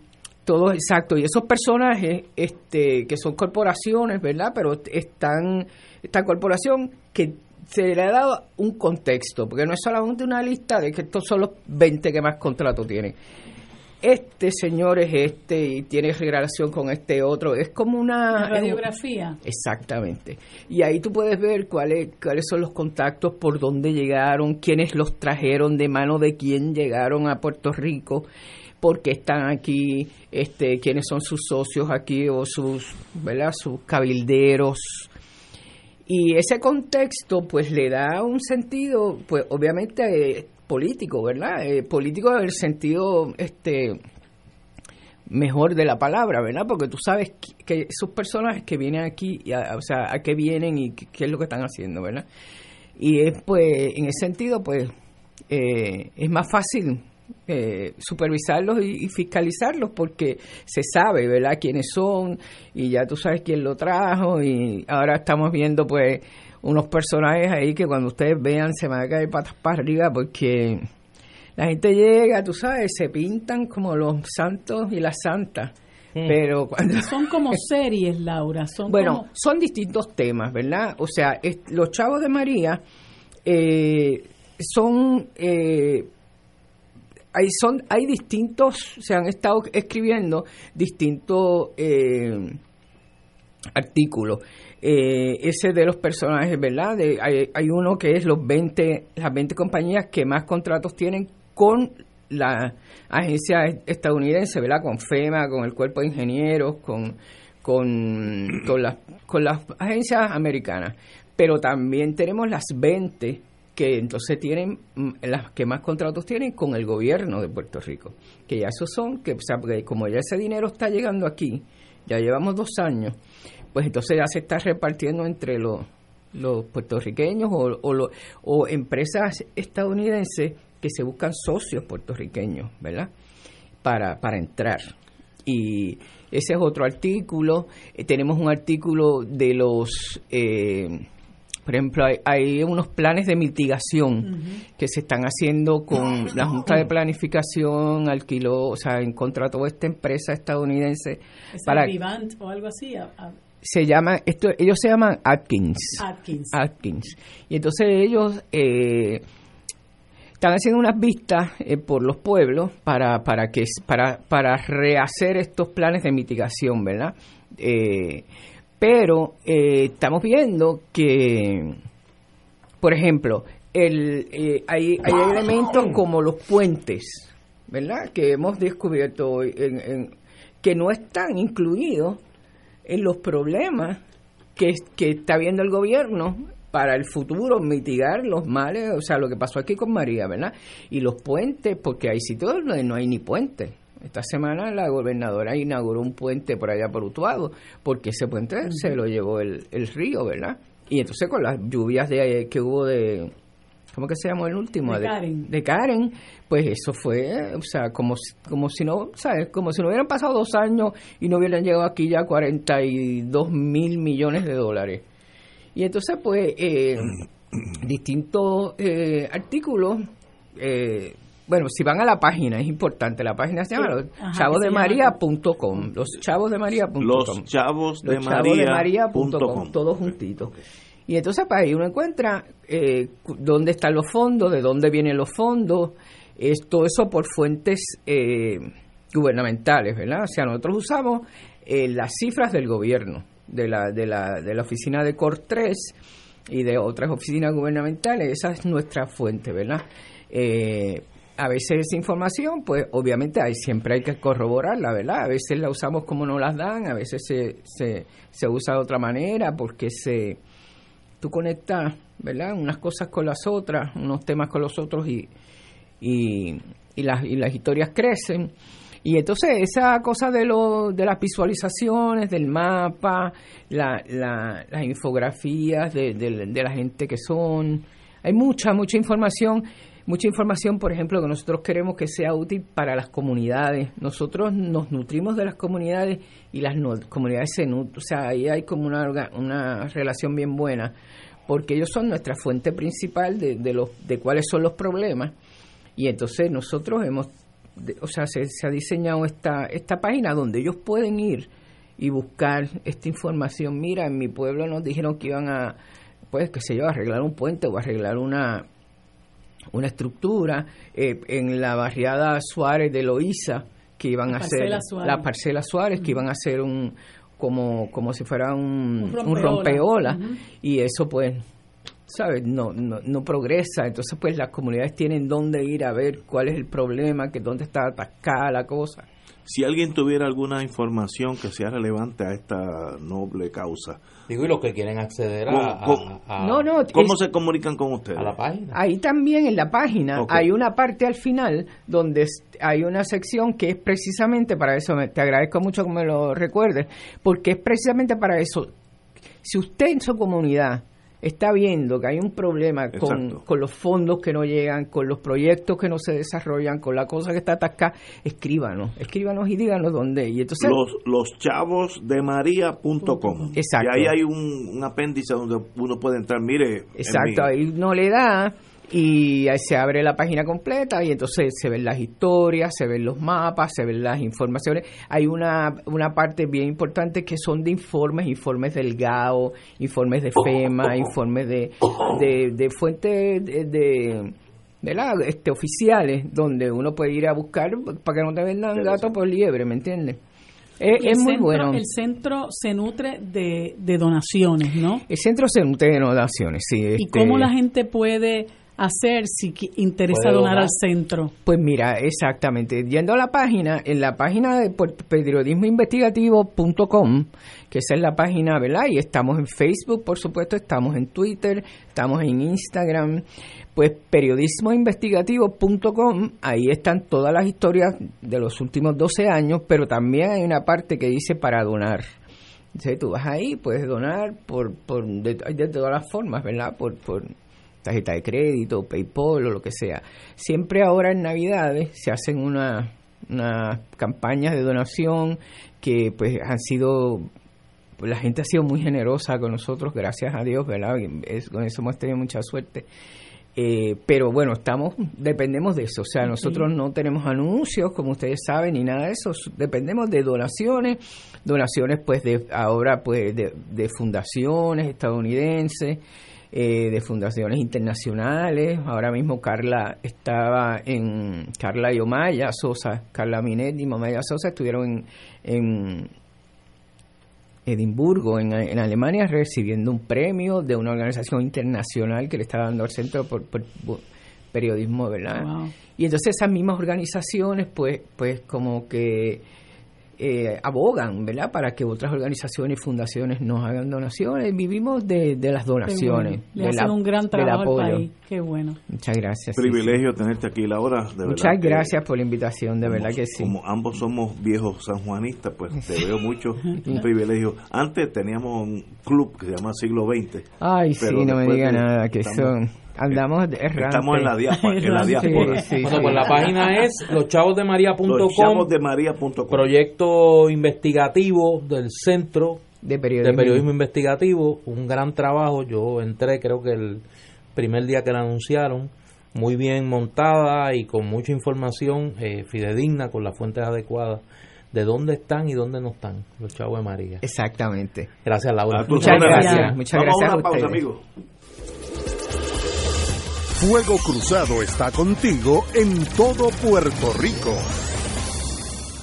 La Comisión Federal de Comunicaciones le otorgó a WKBMAM una licencia para servir al interés público como fiduciario público hasta el primero de febrero del 2020. Nuestra licencia vence el primero de febrero del 2020. Hemos radicado una solicitud de renovación con la FCC. Una copia de esta solicitud está disponible para inspección pública durante el horario de oficina. Esta contiene información acerca del funcionamiento de la emisora durante su actual periodo de licencia. Individuos que quieran avisar a la FCC de información relativa a nuestra solicitud de renovación y relativa a nuestra operación en el interés público deben radicar comentarios o peticiones con la FCC antes del 2 de enero del 2020. Información adicional acerca del proceso de renovación de una licencia de la FCC está disponible en la urbanización Roosevelt, calle Ingeniero Carbonel, número 415, San Juan, Puerto Rico, 00918, o se puede conseguir a través de la FCC en Washington, D.C., 20554. Mamá, papá, los primeros tres años de vida de un niño son cruciales para el proceso de desarrollo y maduración del cerebro. Si tu niño presenta dificultad para repetir palabras o sonidos, señalan lo que desean en vez de hablarlo, muestran frustración o llanto porque no pueden expresar lo que quiere, podría tener un rezago en el habla. Precision Hearing and Balance Center, ahora como Precision Health, cuenta con los patólogos y terapistas del habla que le pueden ayudar. Llámanos y haz tu cita 303-0532. En Precision Health le podemos ayudar. La oficina médica del Dr. Ramón Luis López Acosta, especialista en medicina de familia, provee servicio a pacientes adultos y geriátricos de manera continua y comprensiva. servicio de medicina primaria preventiva y de medicina intrahospitalaria a nuestros pacientes, localizada en la calle Lloveras 650, edificio Centro Plaza, suite 207, Santurce, cerca del Hospital Pavía. Llámenos al 787-725-7888, 725-7888 y haga una cita para evaluación. Aceptamos la mayoría de los seguros médicos Advantage y comerciales. Ser rotario es vivir la alegría de servir a los demás, a la vez que cultivas la amistad y el compañerismo, sin límites y descanso. Mensaje del Club Rotario de Río Piedras. ProArte Musical presenta al maestro de la guitarra Manuel Barrueco. Barrueco interpretará una cuidada selección de piezas clásicas y contemporáneas de España y Cuba, una celebración de nuestras raíces hispanas y caribeñas. Sé testigo de la maestría de uno de los mejores guitarristas de nuestros tiempos, Manuel Barrueco, domingo 6 de octubre, 7 de la noche, Sala Sinfónica del Centro de Bellas Artes de Santurce. Boletos en tiqueterapr.com.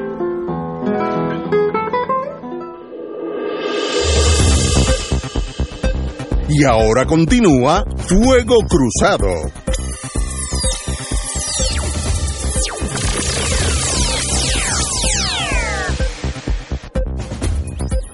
Amigas y amigos, continuamos con Fuego Cruzado. Tenemos a dos amigos, Joseph Daponte, del Concilio de la Moda, y doña Hilda Rodríguez, de la Fundación Felisa Doña Fela, vamos a ponerlo así, y vienen a hablarnos algo que está sucediendo con nuestra paz. Para mí, la única alcaldesa que ha habido en, San Juan ha sido Doña Fela, así Sí, que... ¿verdad que tú eres la época de Doña No, yo, Fela? yo nací con ella. Sí.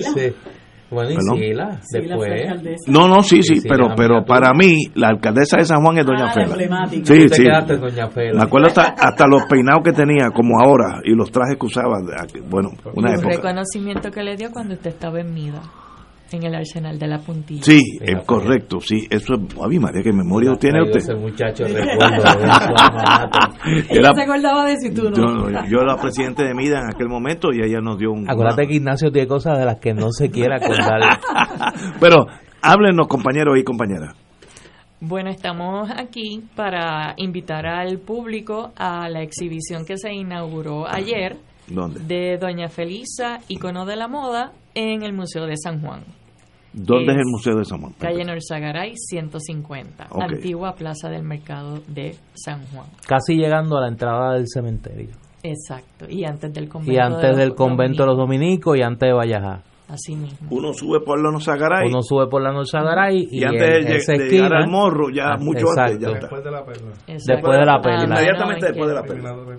Yo, yo creo que una de las digo, a Doña Fela se le recuerda por muchas cosas, pero una de las de los recuerdos más eh, eh, precisos que tiene la gente era lo elegante que era Doña Fela. Era elegante. Era el tema de la moda, ¿no? Y qué, qué, y qué curioso que, que les ha que, que se les ha ocurrido esta muestra porque es una manera de acercar a Doña Fela a generaciones que no la conocieron. Háblanos un poco de ese proceso de, de- Ese proceso se da gracias a que Joseph decide hacer su tesis sobre Doña Felisa, pero en la moda. en la moda. En la moda.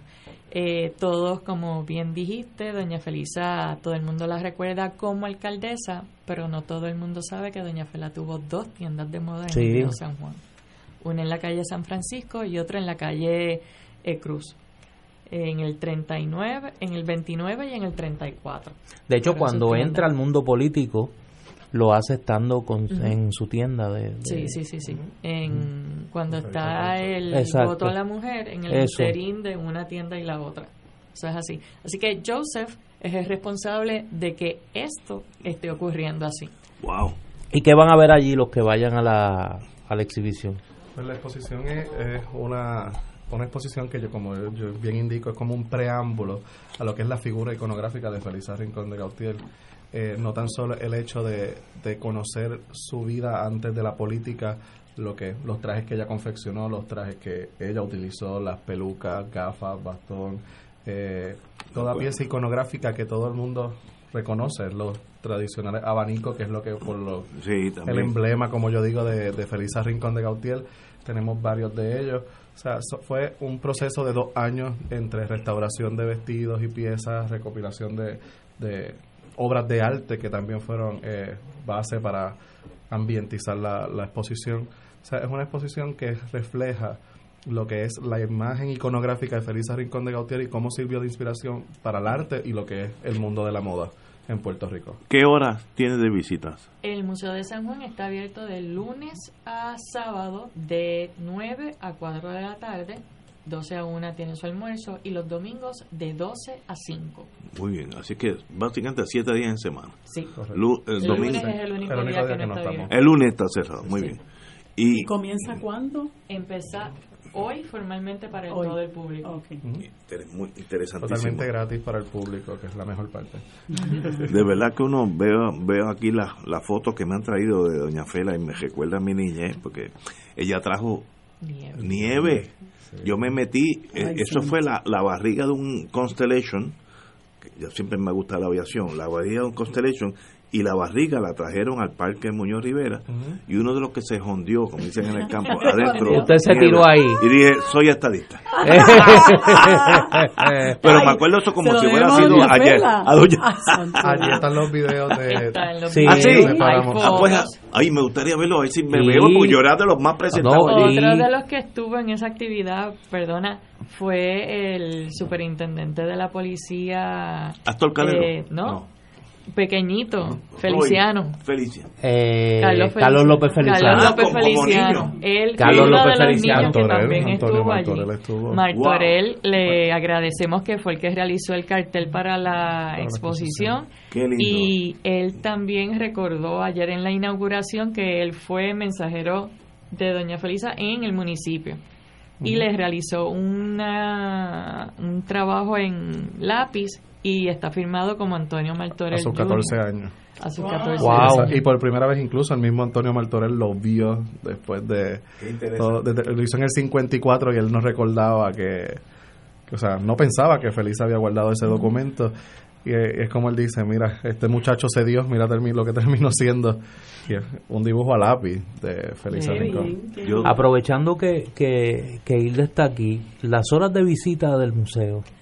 En la Casa Museo Felisa Rincón está abierta de martes a viernes de 9 a 4, sábados de 10 a 3 y el último domingo de mes de 12 a 5 de la tarde. Que es el domingo que abren todos los museos. Exacto, que es el domingo de la Alianza De Cultural. la Alianza Cultural. Perfecto. Y hay fotos de esa época, me imagino. Sí. Sí, Sí, tiene hay una memorabilia con de fotos de la nieve, como usted bien menso- mencionó. Ahí-. Están los Sí. reportajes del Puerto Rico Ilustrado del 29 y del 24 de cuando Reseñando inauguraron las tiendas. Tiendas. Las tiendas. Sí, Wow. Las tiendas de Felisa. Están allí que allí se ven las modas que ella realizaba, que ella vendía. Eh, están las piezas. Es una colección de 165 Está ahí. artículos de la imagen iconográfica de Felisa Rincón de Gautier. Que quizá una de las figuras emblemáticas de esa época. Sí. De la modernización de Puerto Rico bajo el proyecto del Partido Popular y Luis Muñoz Marín. Eh, yo creo que es una oportunidad extraordinaria, particularmente eh, para las escuelas, de conocer a una figura que tenía múltiples facetas, eh, como, como, era, eh, como era Doña Fela. Yo me acuerdo cuando ella le dio por hacer el parking, que hoy se llama Doña Fela, Sí. que tuvo críticas porque la gente le hace muy difícil cambiar las cosas. Y y eso era la- al final del tren o algo del tren. El solar originalmente iba a utilizarse para hacer el correo. Exactamente. Entonces fue una crítica, ella dijo, hay que hacer un... eh, pues, San Juan está cambiando. Y hoy, yo que parqueo allí, todos los días está lleno. Sí. La idea de ella fue visionaria Que 40 años antes. Sí, y que nunca se le puso nombre, siempre se le llamó el parking de Doña sí. porque ella lo hizo y fue más tarde en la administración de Héctor Luis que oficialmente se le puso el parking de Doña Fela. Y para los que nos gusta el deporte, hay dos, eh, dos eh, emblemas del deporte en la ciudad capital que se le deben a, a la visión de Doña Fela, el Estadio Irán Bithorn y el Coliseo Roberto Clemente. Exacto. El Coliseo fue ¿Verdad una que idea que se concibe eh, bajo la administración de Felisa Rincón, que se inaugura Y- eh, luego. Exacto, y para los fanáticos del béisbol, el primer juego en el Yankee Stadium que se le dedica a una mujer fue a Doña, Fela. Fela. Y está la foto allí de Doña Felisa con Casey Stengel. Es una de las fotos más chéveres que yo he visto. La foto de Doña Fela con Casey Stengel. Así que la cita Doña es Isla, a ver. Y eh, Joseph Daponte, un privilegio tenerlos aquí. Gracias. Me Y recordaron mis años de por y voy allá. para allá, voy Claro para allá. sí. Repitan los días, por favor, que va a estar la exhibición De- en el Museo de va a estar San Juan. hasta el 30 de diciembre, de martes a domingo. Y el que esté interesado en que un grupo visite se comunica con nosotros a la Fundación 723-1897 para coordinarlo. Privilegio tenerlos aquí, compañeros. Gracias a ambos. Un placer. Gracias a ambos. Vamos, vamos a una pausa. Fuego Cruzado está contigo en todo Puerto Rico. ProArte Musical presenta al maestro de la guitarra Manuel Barrueco. Barrueco interpretará una cuidada selección de piezas clásicas y contemporáneas de España y Cuba, una celebración de nuestras raíces hispanas y caribeñas. Sé testigo de la maestría de uno de los mejores guitarristas de nuestros tiempos, Manuel Barrueco. Domingo 6 de octubre, 7 de la noche, Sala Sinfónica del Centro de Bellas Artes de Santurce. Boletos en tiqueterapr.com.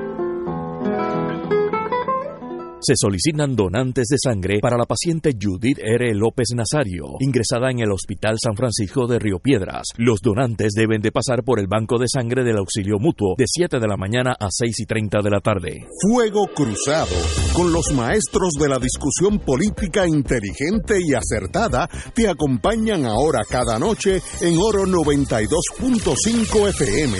Infórmate de los temas de importancia del país, escuchando al equipo que establece cátedra todos los días sobre el acontecer político en Puerto Rico. Escucha la retransmisión de Fuego Cruzado con Ignacio Rivera, Néstor Duprey y sus panelistas invitados con su discusión política dinámica e incisiva, encendiendo el debate con sus diferentes puntos de vista.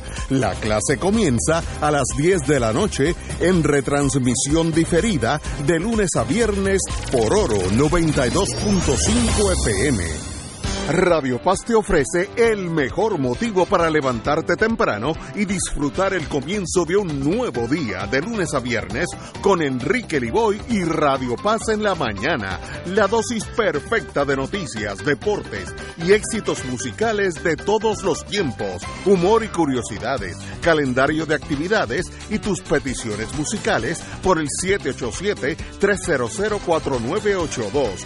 Conéctate con el 810 AM de lunes a viernes con Enrique Liboy y Radio Paz en la mañana. En una presentación de PSB, este año, Oro 92.5 FM y MMM, Caminemos Juntos, vuelven al escenario de Bellas Artes con el magno concierto del Bolero a la Balada Sinfónico. Domingo 10 de noviembre, 5 de la tarde en Bellas Artes de San Juan, con la Orquesta Filarmónica de Puerto Rico, dirigida por el maestro Roselín Pavón, presentando las voces de Sofi de Puerto Rico. Ayer cuando no sepa El polifacético Rafael José. La carismática y dulce Michelle Brava. La nueva voz y el talento de Juan Pablo Díaz. Pero no fue suficiente. No fue suficiente. Y como invitado especial, Glenn Monroy. Del bolero a la balada sinfónico, domingo 10 de noviembre, 5 de la tarde, Bellas Artes de San Juan. Compra tus boletos ya en Ticket Center 792-5000, Boletería de Bellas Artes 620-4444 y PSB 787-436-8773. Ustedes lo pidieron y Oro 92.5 FM y MMM los complace con el auspicio de Arroz Goya. Si quieres calidad, Arroz Goya te la da. Manteca de ubre la vaquita, el remedio de ayer, el alivio de siempre. Laboratorio Clínico Marbella en Vega Baja, Barrio Chino Asian Rican Cuisine en San Patricio Plaza, 787-781-6752, Cooperativa Seno Gandía, Solidez y Futuro, Garaje Isla Verde, encuentra tu Mercedes-Benz en Garaje Isla Verde, Mercedes-Benz, lo mejor o nada, Tena, comparta confiado una vida plena, Aceite Betis, sabor Betis, por encima de todo, Freshmart es para todos, Lifelink de Puerto Rico, cuando donas tus órganos y tejidos, vives más allá de la vida. Produce PSB. Te invita Oro 92.5 FM, Radio Paz 810 AM y Canal 13. Y ahora continúa Fuego Cruzado.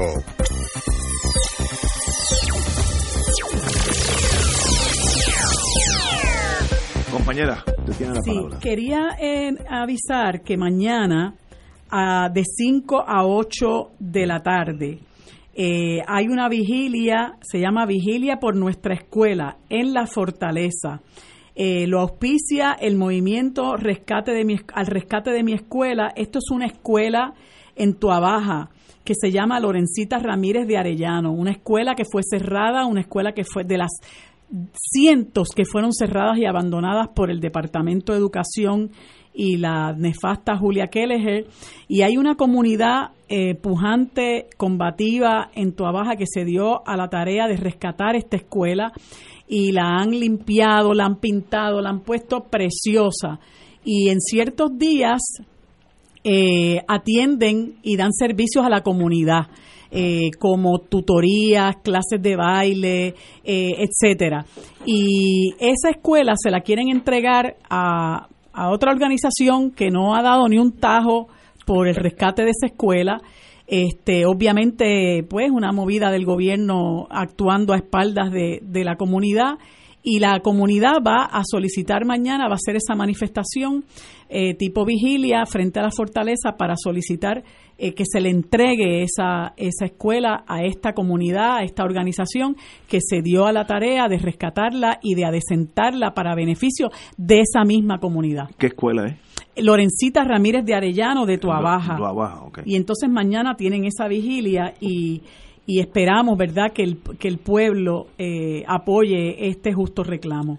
Oye, en este país cada vez ocurren cosas más absurdas. eh, con los días son más absurdas. Increciendo. Esta tarde hubo una protesta que la verdad que lo que le da, lo que le da eh, a uno es vergüenza. Así es. que es la protesta de los padres de los estudiantes de, la, de las escuelas Montessori, que fueron a Fortaleza, yo no sé por vez número cuánto, a protestar por el intento del Departamento de Educación de no cumplir con la ley que crea la Secretaría Auxiliar para las escuelas Montessori. Hay como una obsesión Comprensible. una obsesión de destruir uno de los modelos educativos más exitosos que tenemos en el país. Y uno no lo puede entender. No, no, no, no hay. Uno no lo puede entender. Es una vergüenza que los padres de estos niños y niñas se tengan que tirar a la calle a protestar, a exigir lo que corresponde. Crearon con mucho bombo y platillo Sí, esa Secretaría Auxiliar. pero es que como y creo que hay todo lo una de este Una gobierno- sola persona a cargo de atender, creo, me parece que son 58 escuelas, es una barbaridad. Este, es para que la gente vea que aquí muchas cosas se crean y se inauguran con mucho bombo y platillo y después simple y sencillamente se abandonan porque todo es para la foto. No hay verdad, no hay compromiso con echar para adelante ese programa. Y una cosa tan importante y de tanto beneficio para nuestro país como es la filosofía Montessori, la filosofía educativa Montessori, eso pues pues ahora en mismo en el sistema de, en el departamento de educación este está eh, verdad descartado está desechado no hay no hay no hay recursos verdad y estos estos eh, padres y, y niños han ido a la, a la fortaleza a hacer una manifestación y se ven los niños sentados pintando pero lo más patético y lo más triste es la línea de policías que se ve al fondo en esa fotografía.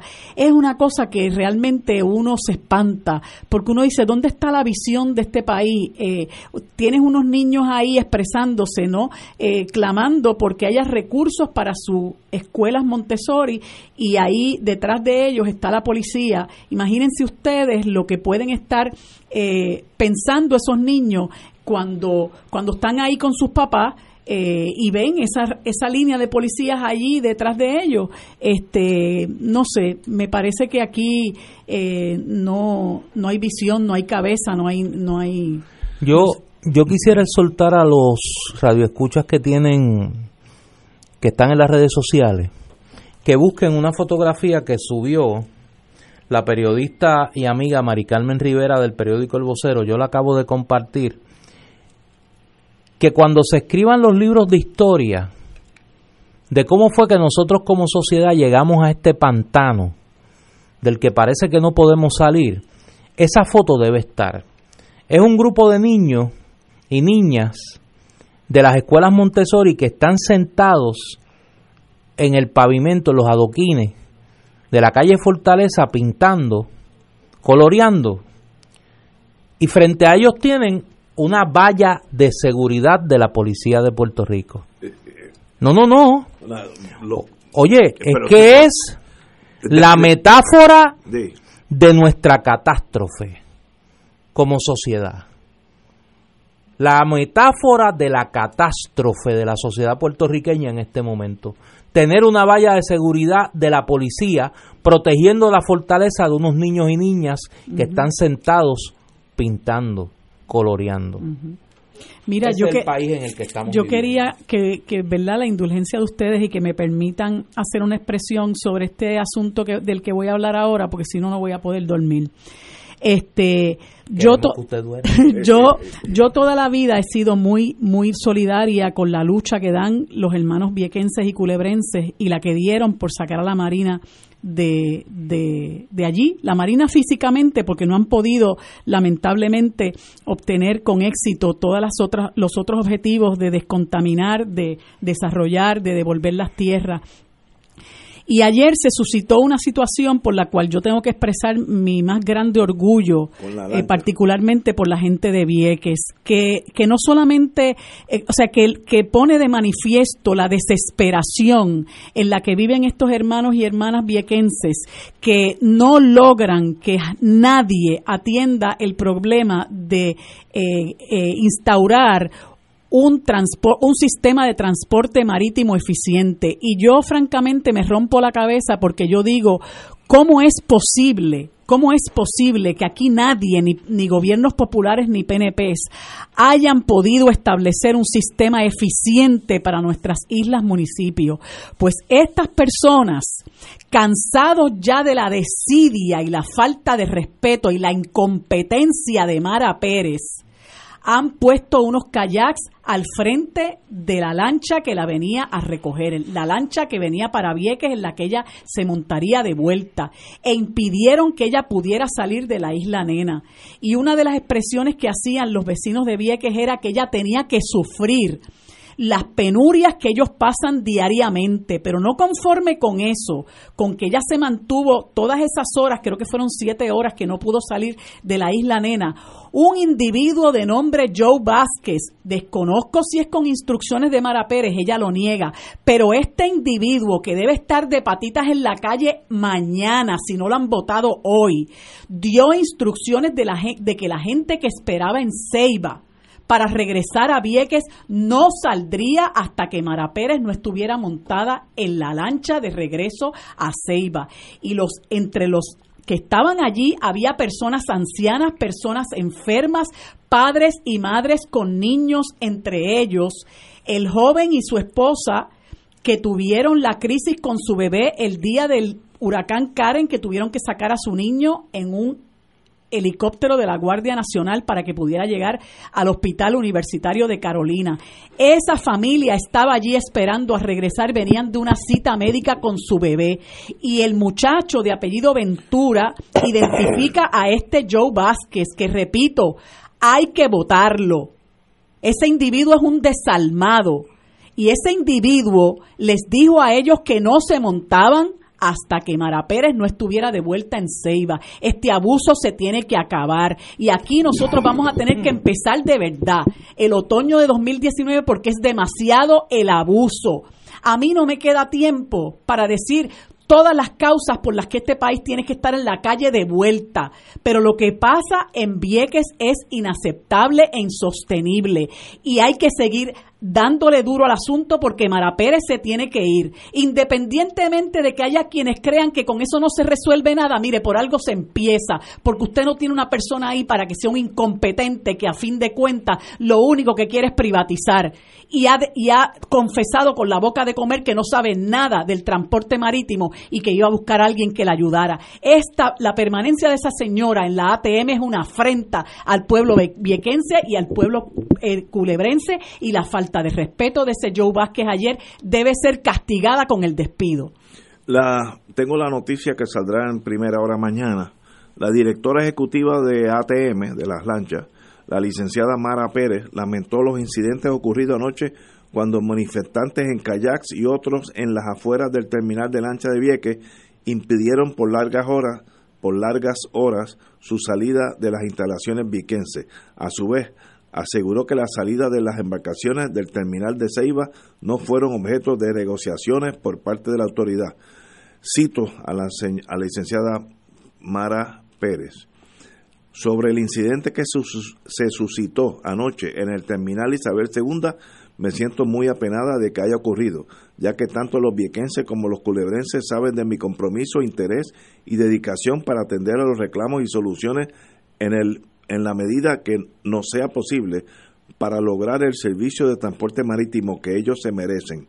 A su vez, la autoridad negó que en la negociación con los manifestantes para que se permitiera la salida de Pérez se pusiera de por medio la autorización de la autorización de que se zarpara del muelle de Ceiba de embarcación Cayo Blanco, la cual se encontraba desde las seis con pasajeros a bordo esperando instrucciones de la ATM para salir Babieque.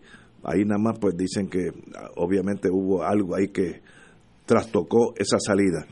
Cito, en ningún momento la salida de Ceiba fue objeto de negociaciones sujeto a la salida de la victoria ejecutiva.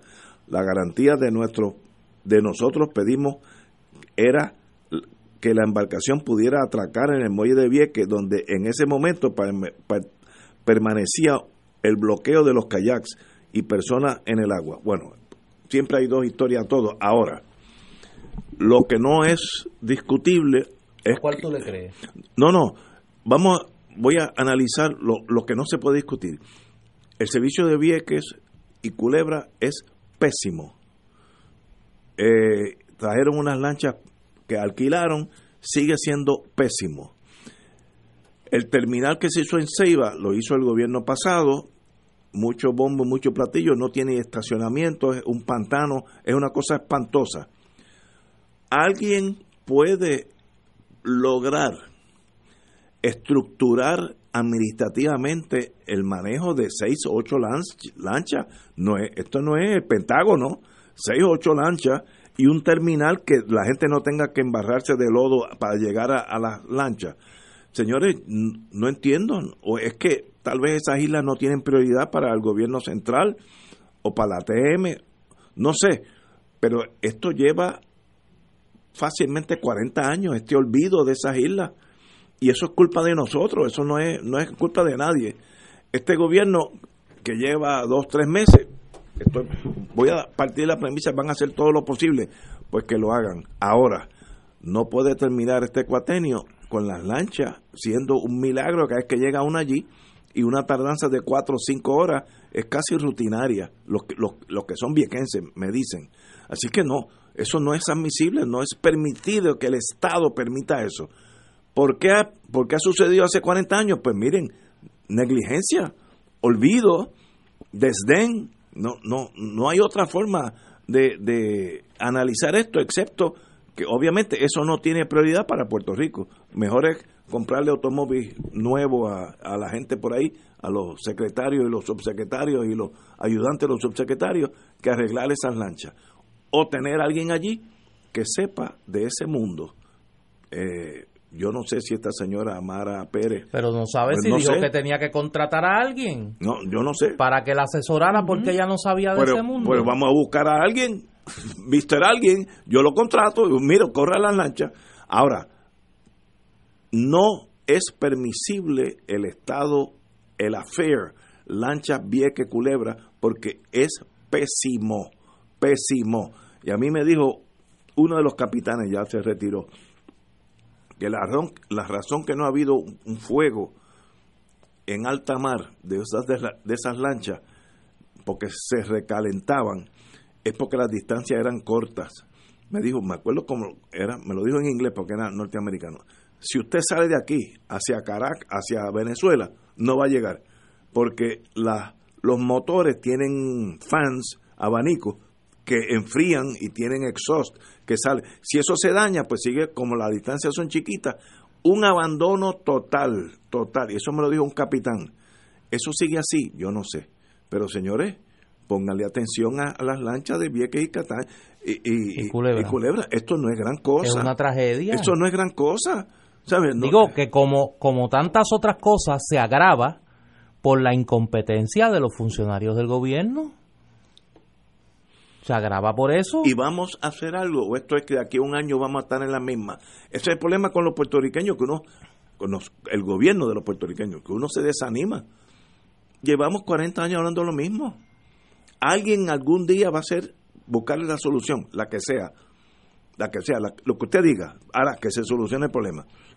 Nos quedamos Mira, si esa, esa señora viene de la, de la Autoridad de Alianza Público-Privada y viene desde el principio con la encomienda de privatizar el servicio. ¿Por qué? Porque no se les Así ocurre es. nada más. Porque ellos viven para, de- para, para eh, hacerle, hacerle el caldo gordo a los intereses a los que representan, a todos esos que, que, que financian campaña, nosotros tenemos después, cuando tengamos el poder, que devolverles el favor. Y entonces tú ves que aquel crea la compañía tal, la compañía más cual, la compañía tal y más cual. Ahora están hablando de las compañías de limpieza en las escuelas, los millones de pesos en compañías eh, de, de limpieza en las escuelas cuando hay empleados que pueden hacer ese trabajo y utilizan el dinero del pueblo para beneficiar al interés privado. ¿Por qué no se trata de bregar con una cooperativa de la gente de Vieques y de la gente de Culebra?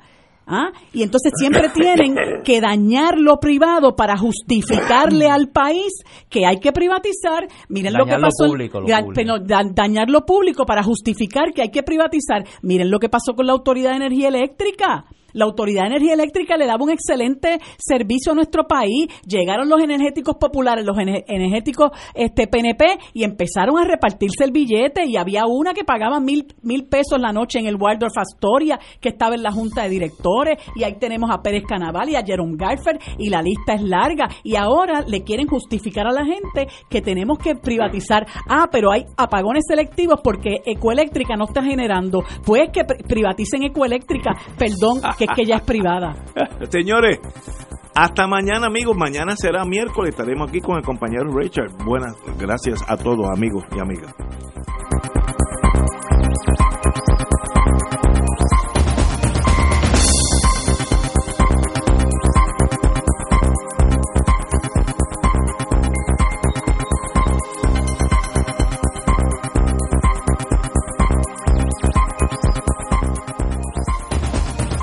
Esta emisora y sus anunciantes no se solidarizan necesariamente con las expresiones vertidas en el programa que acaban de escuchar.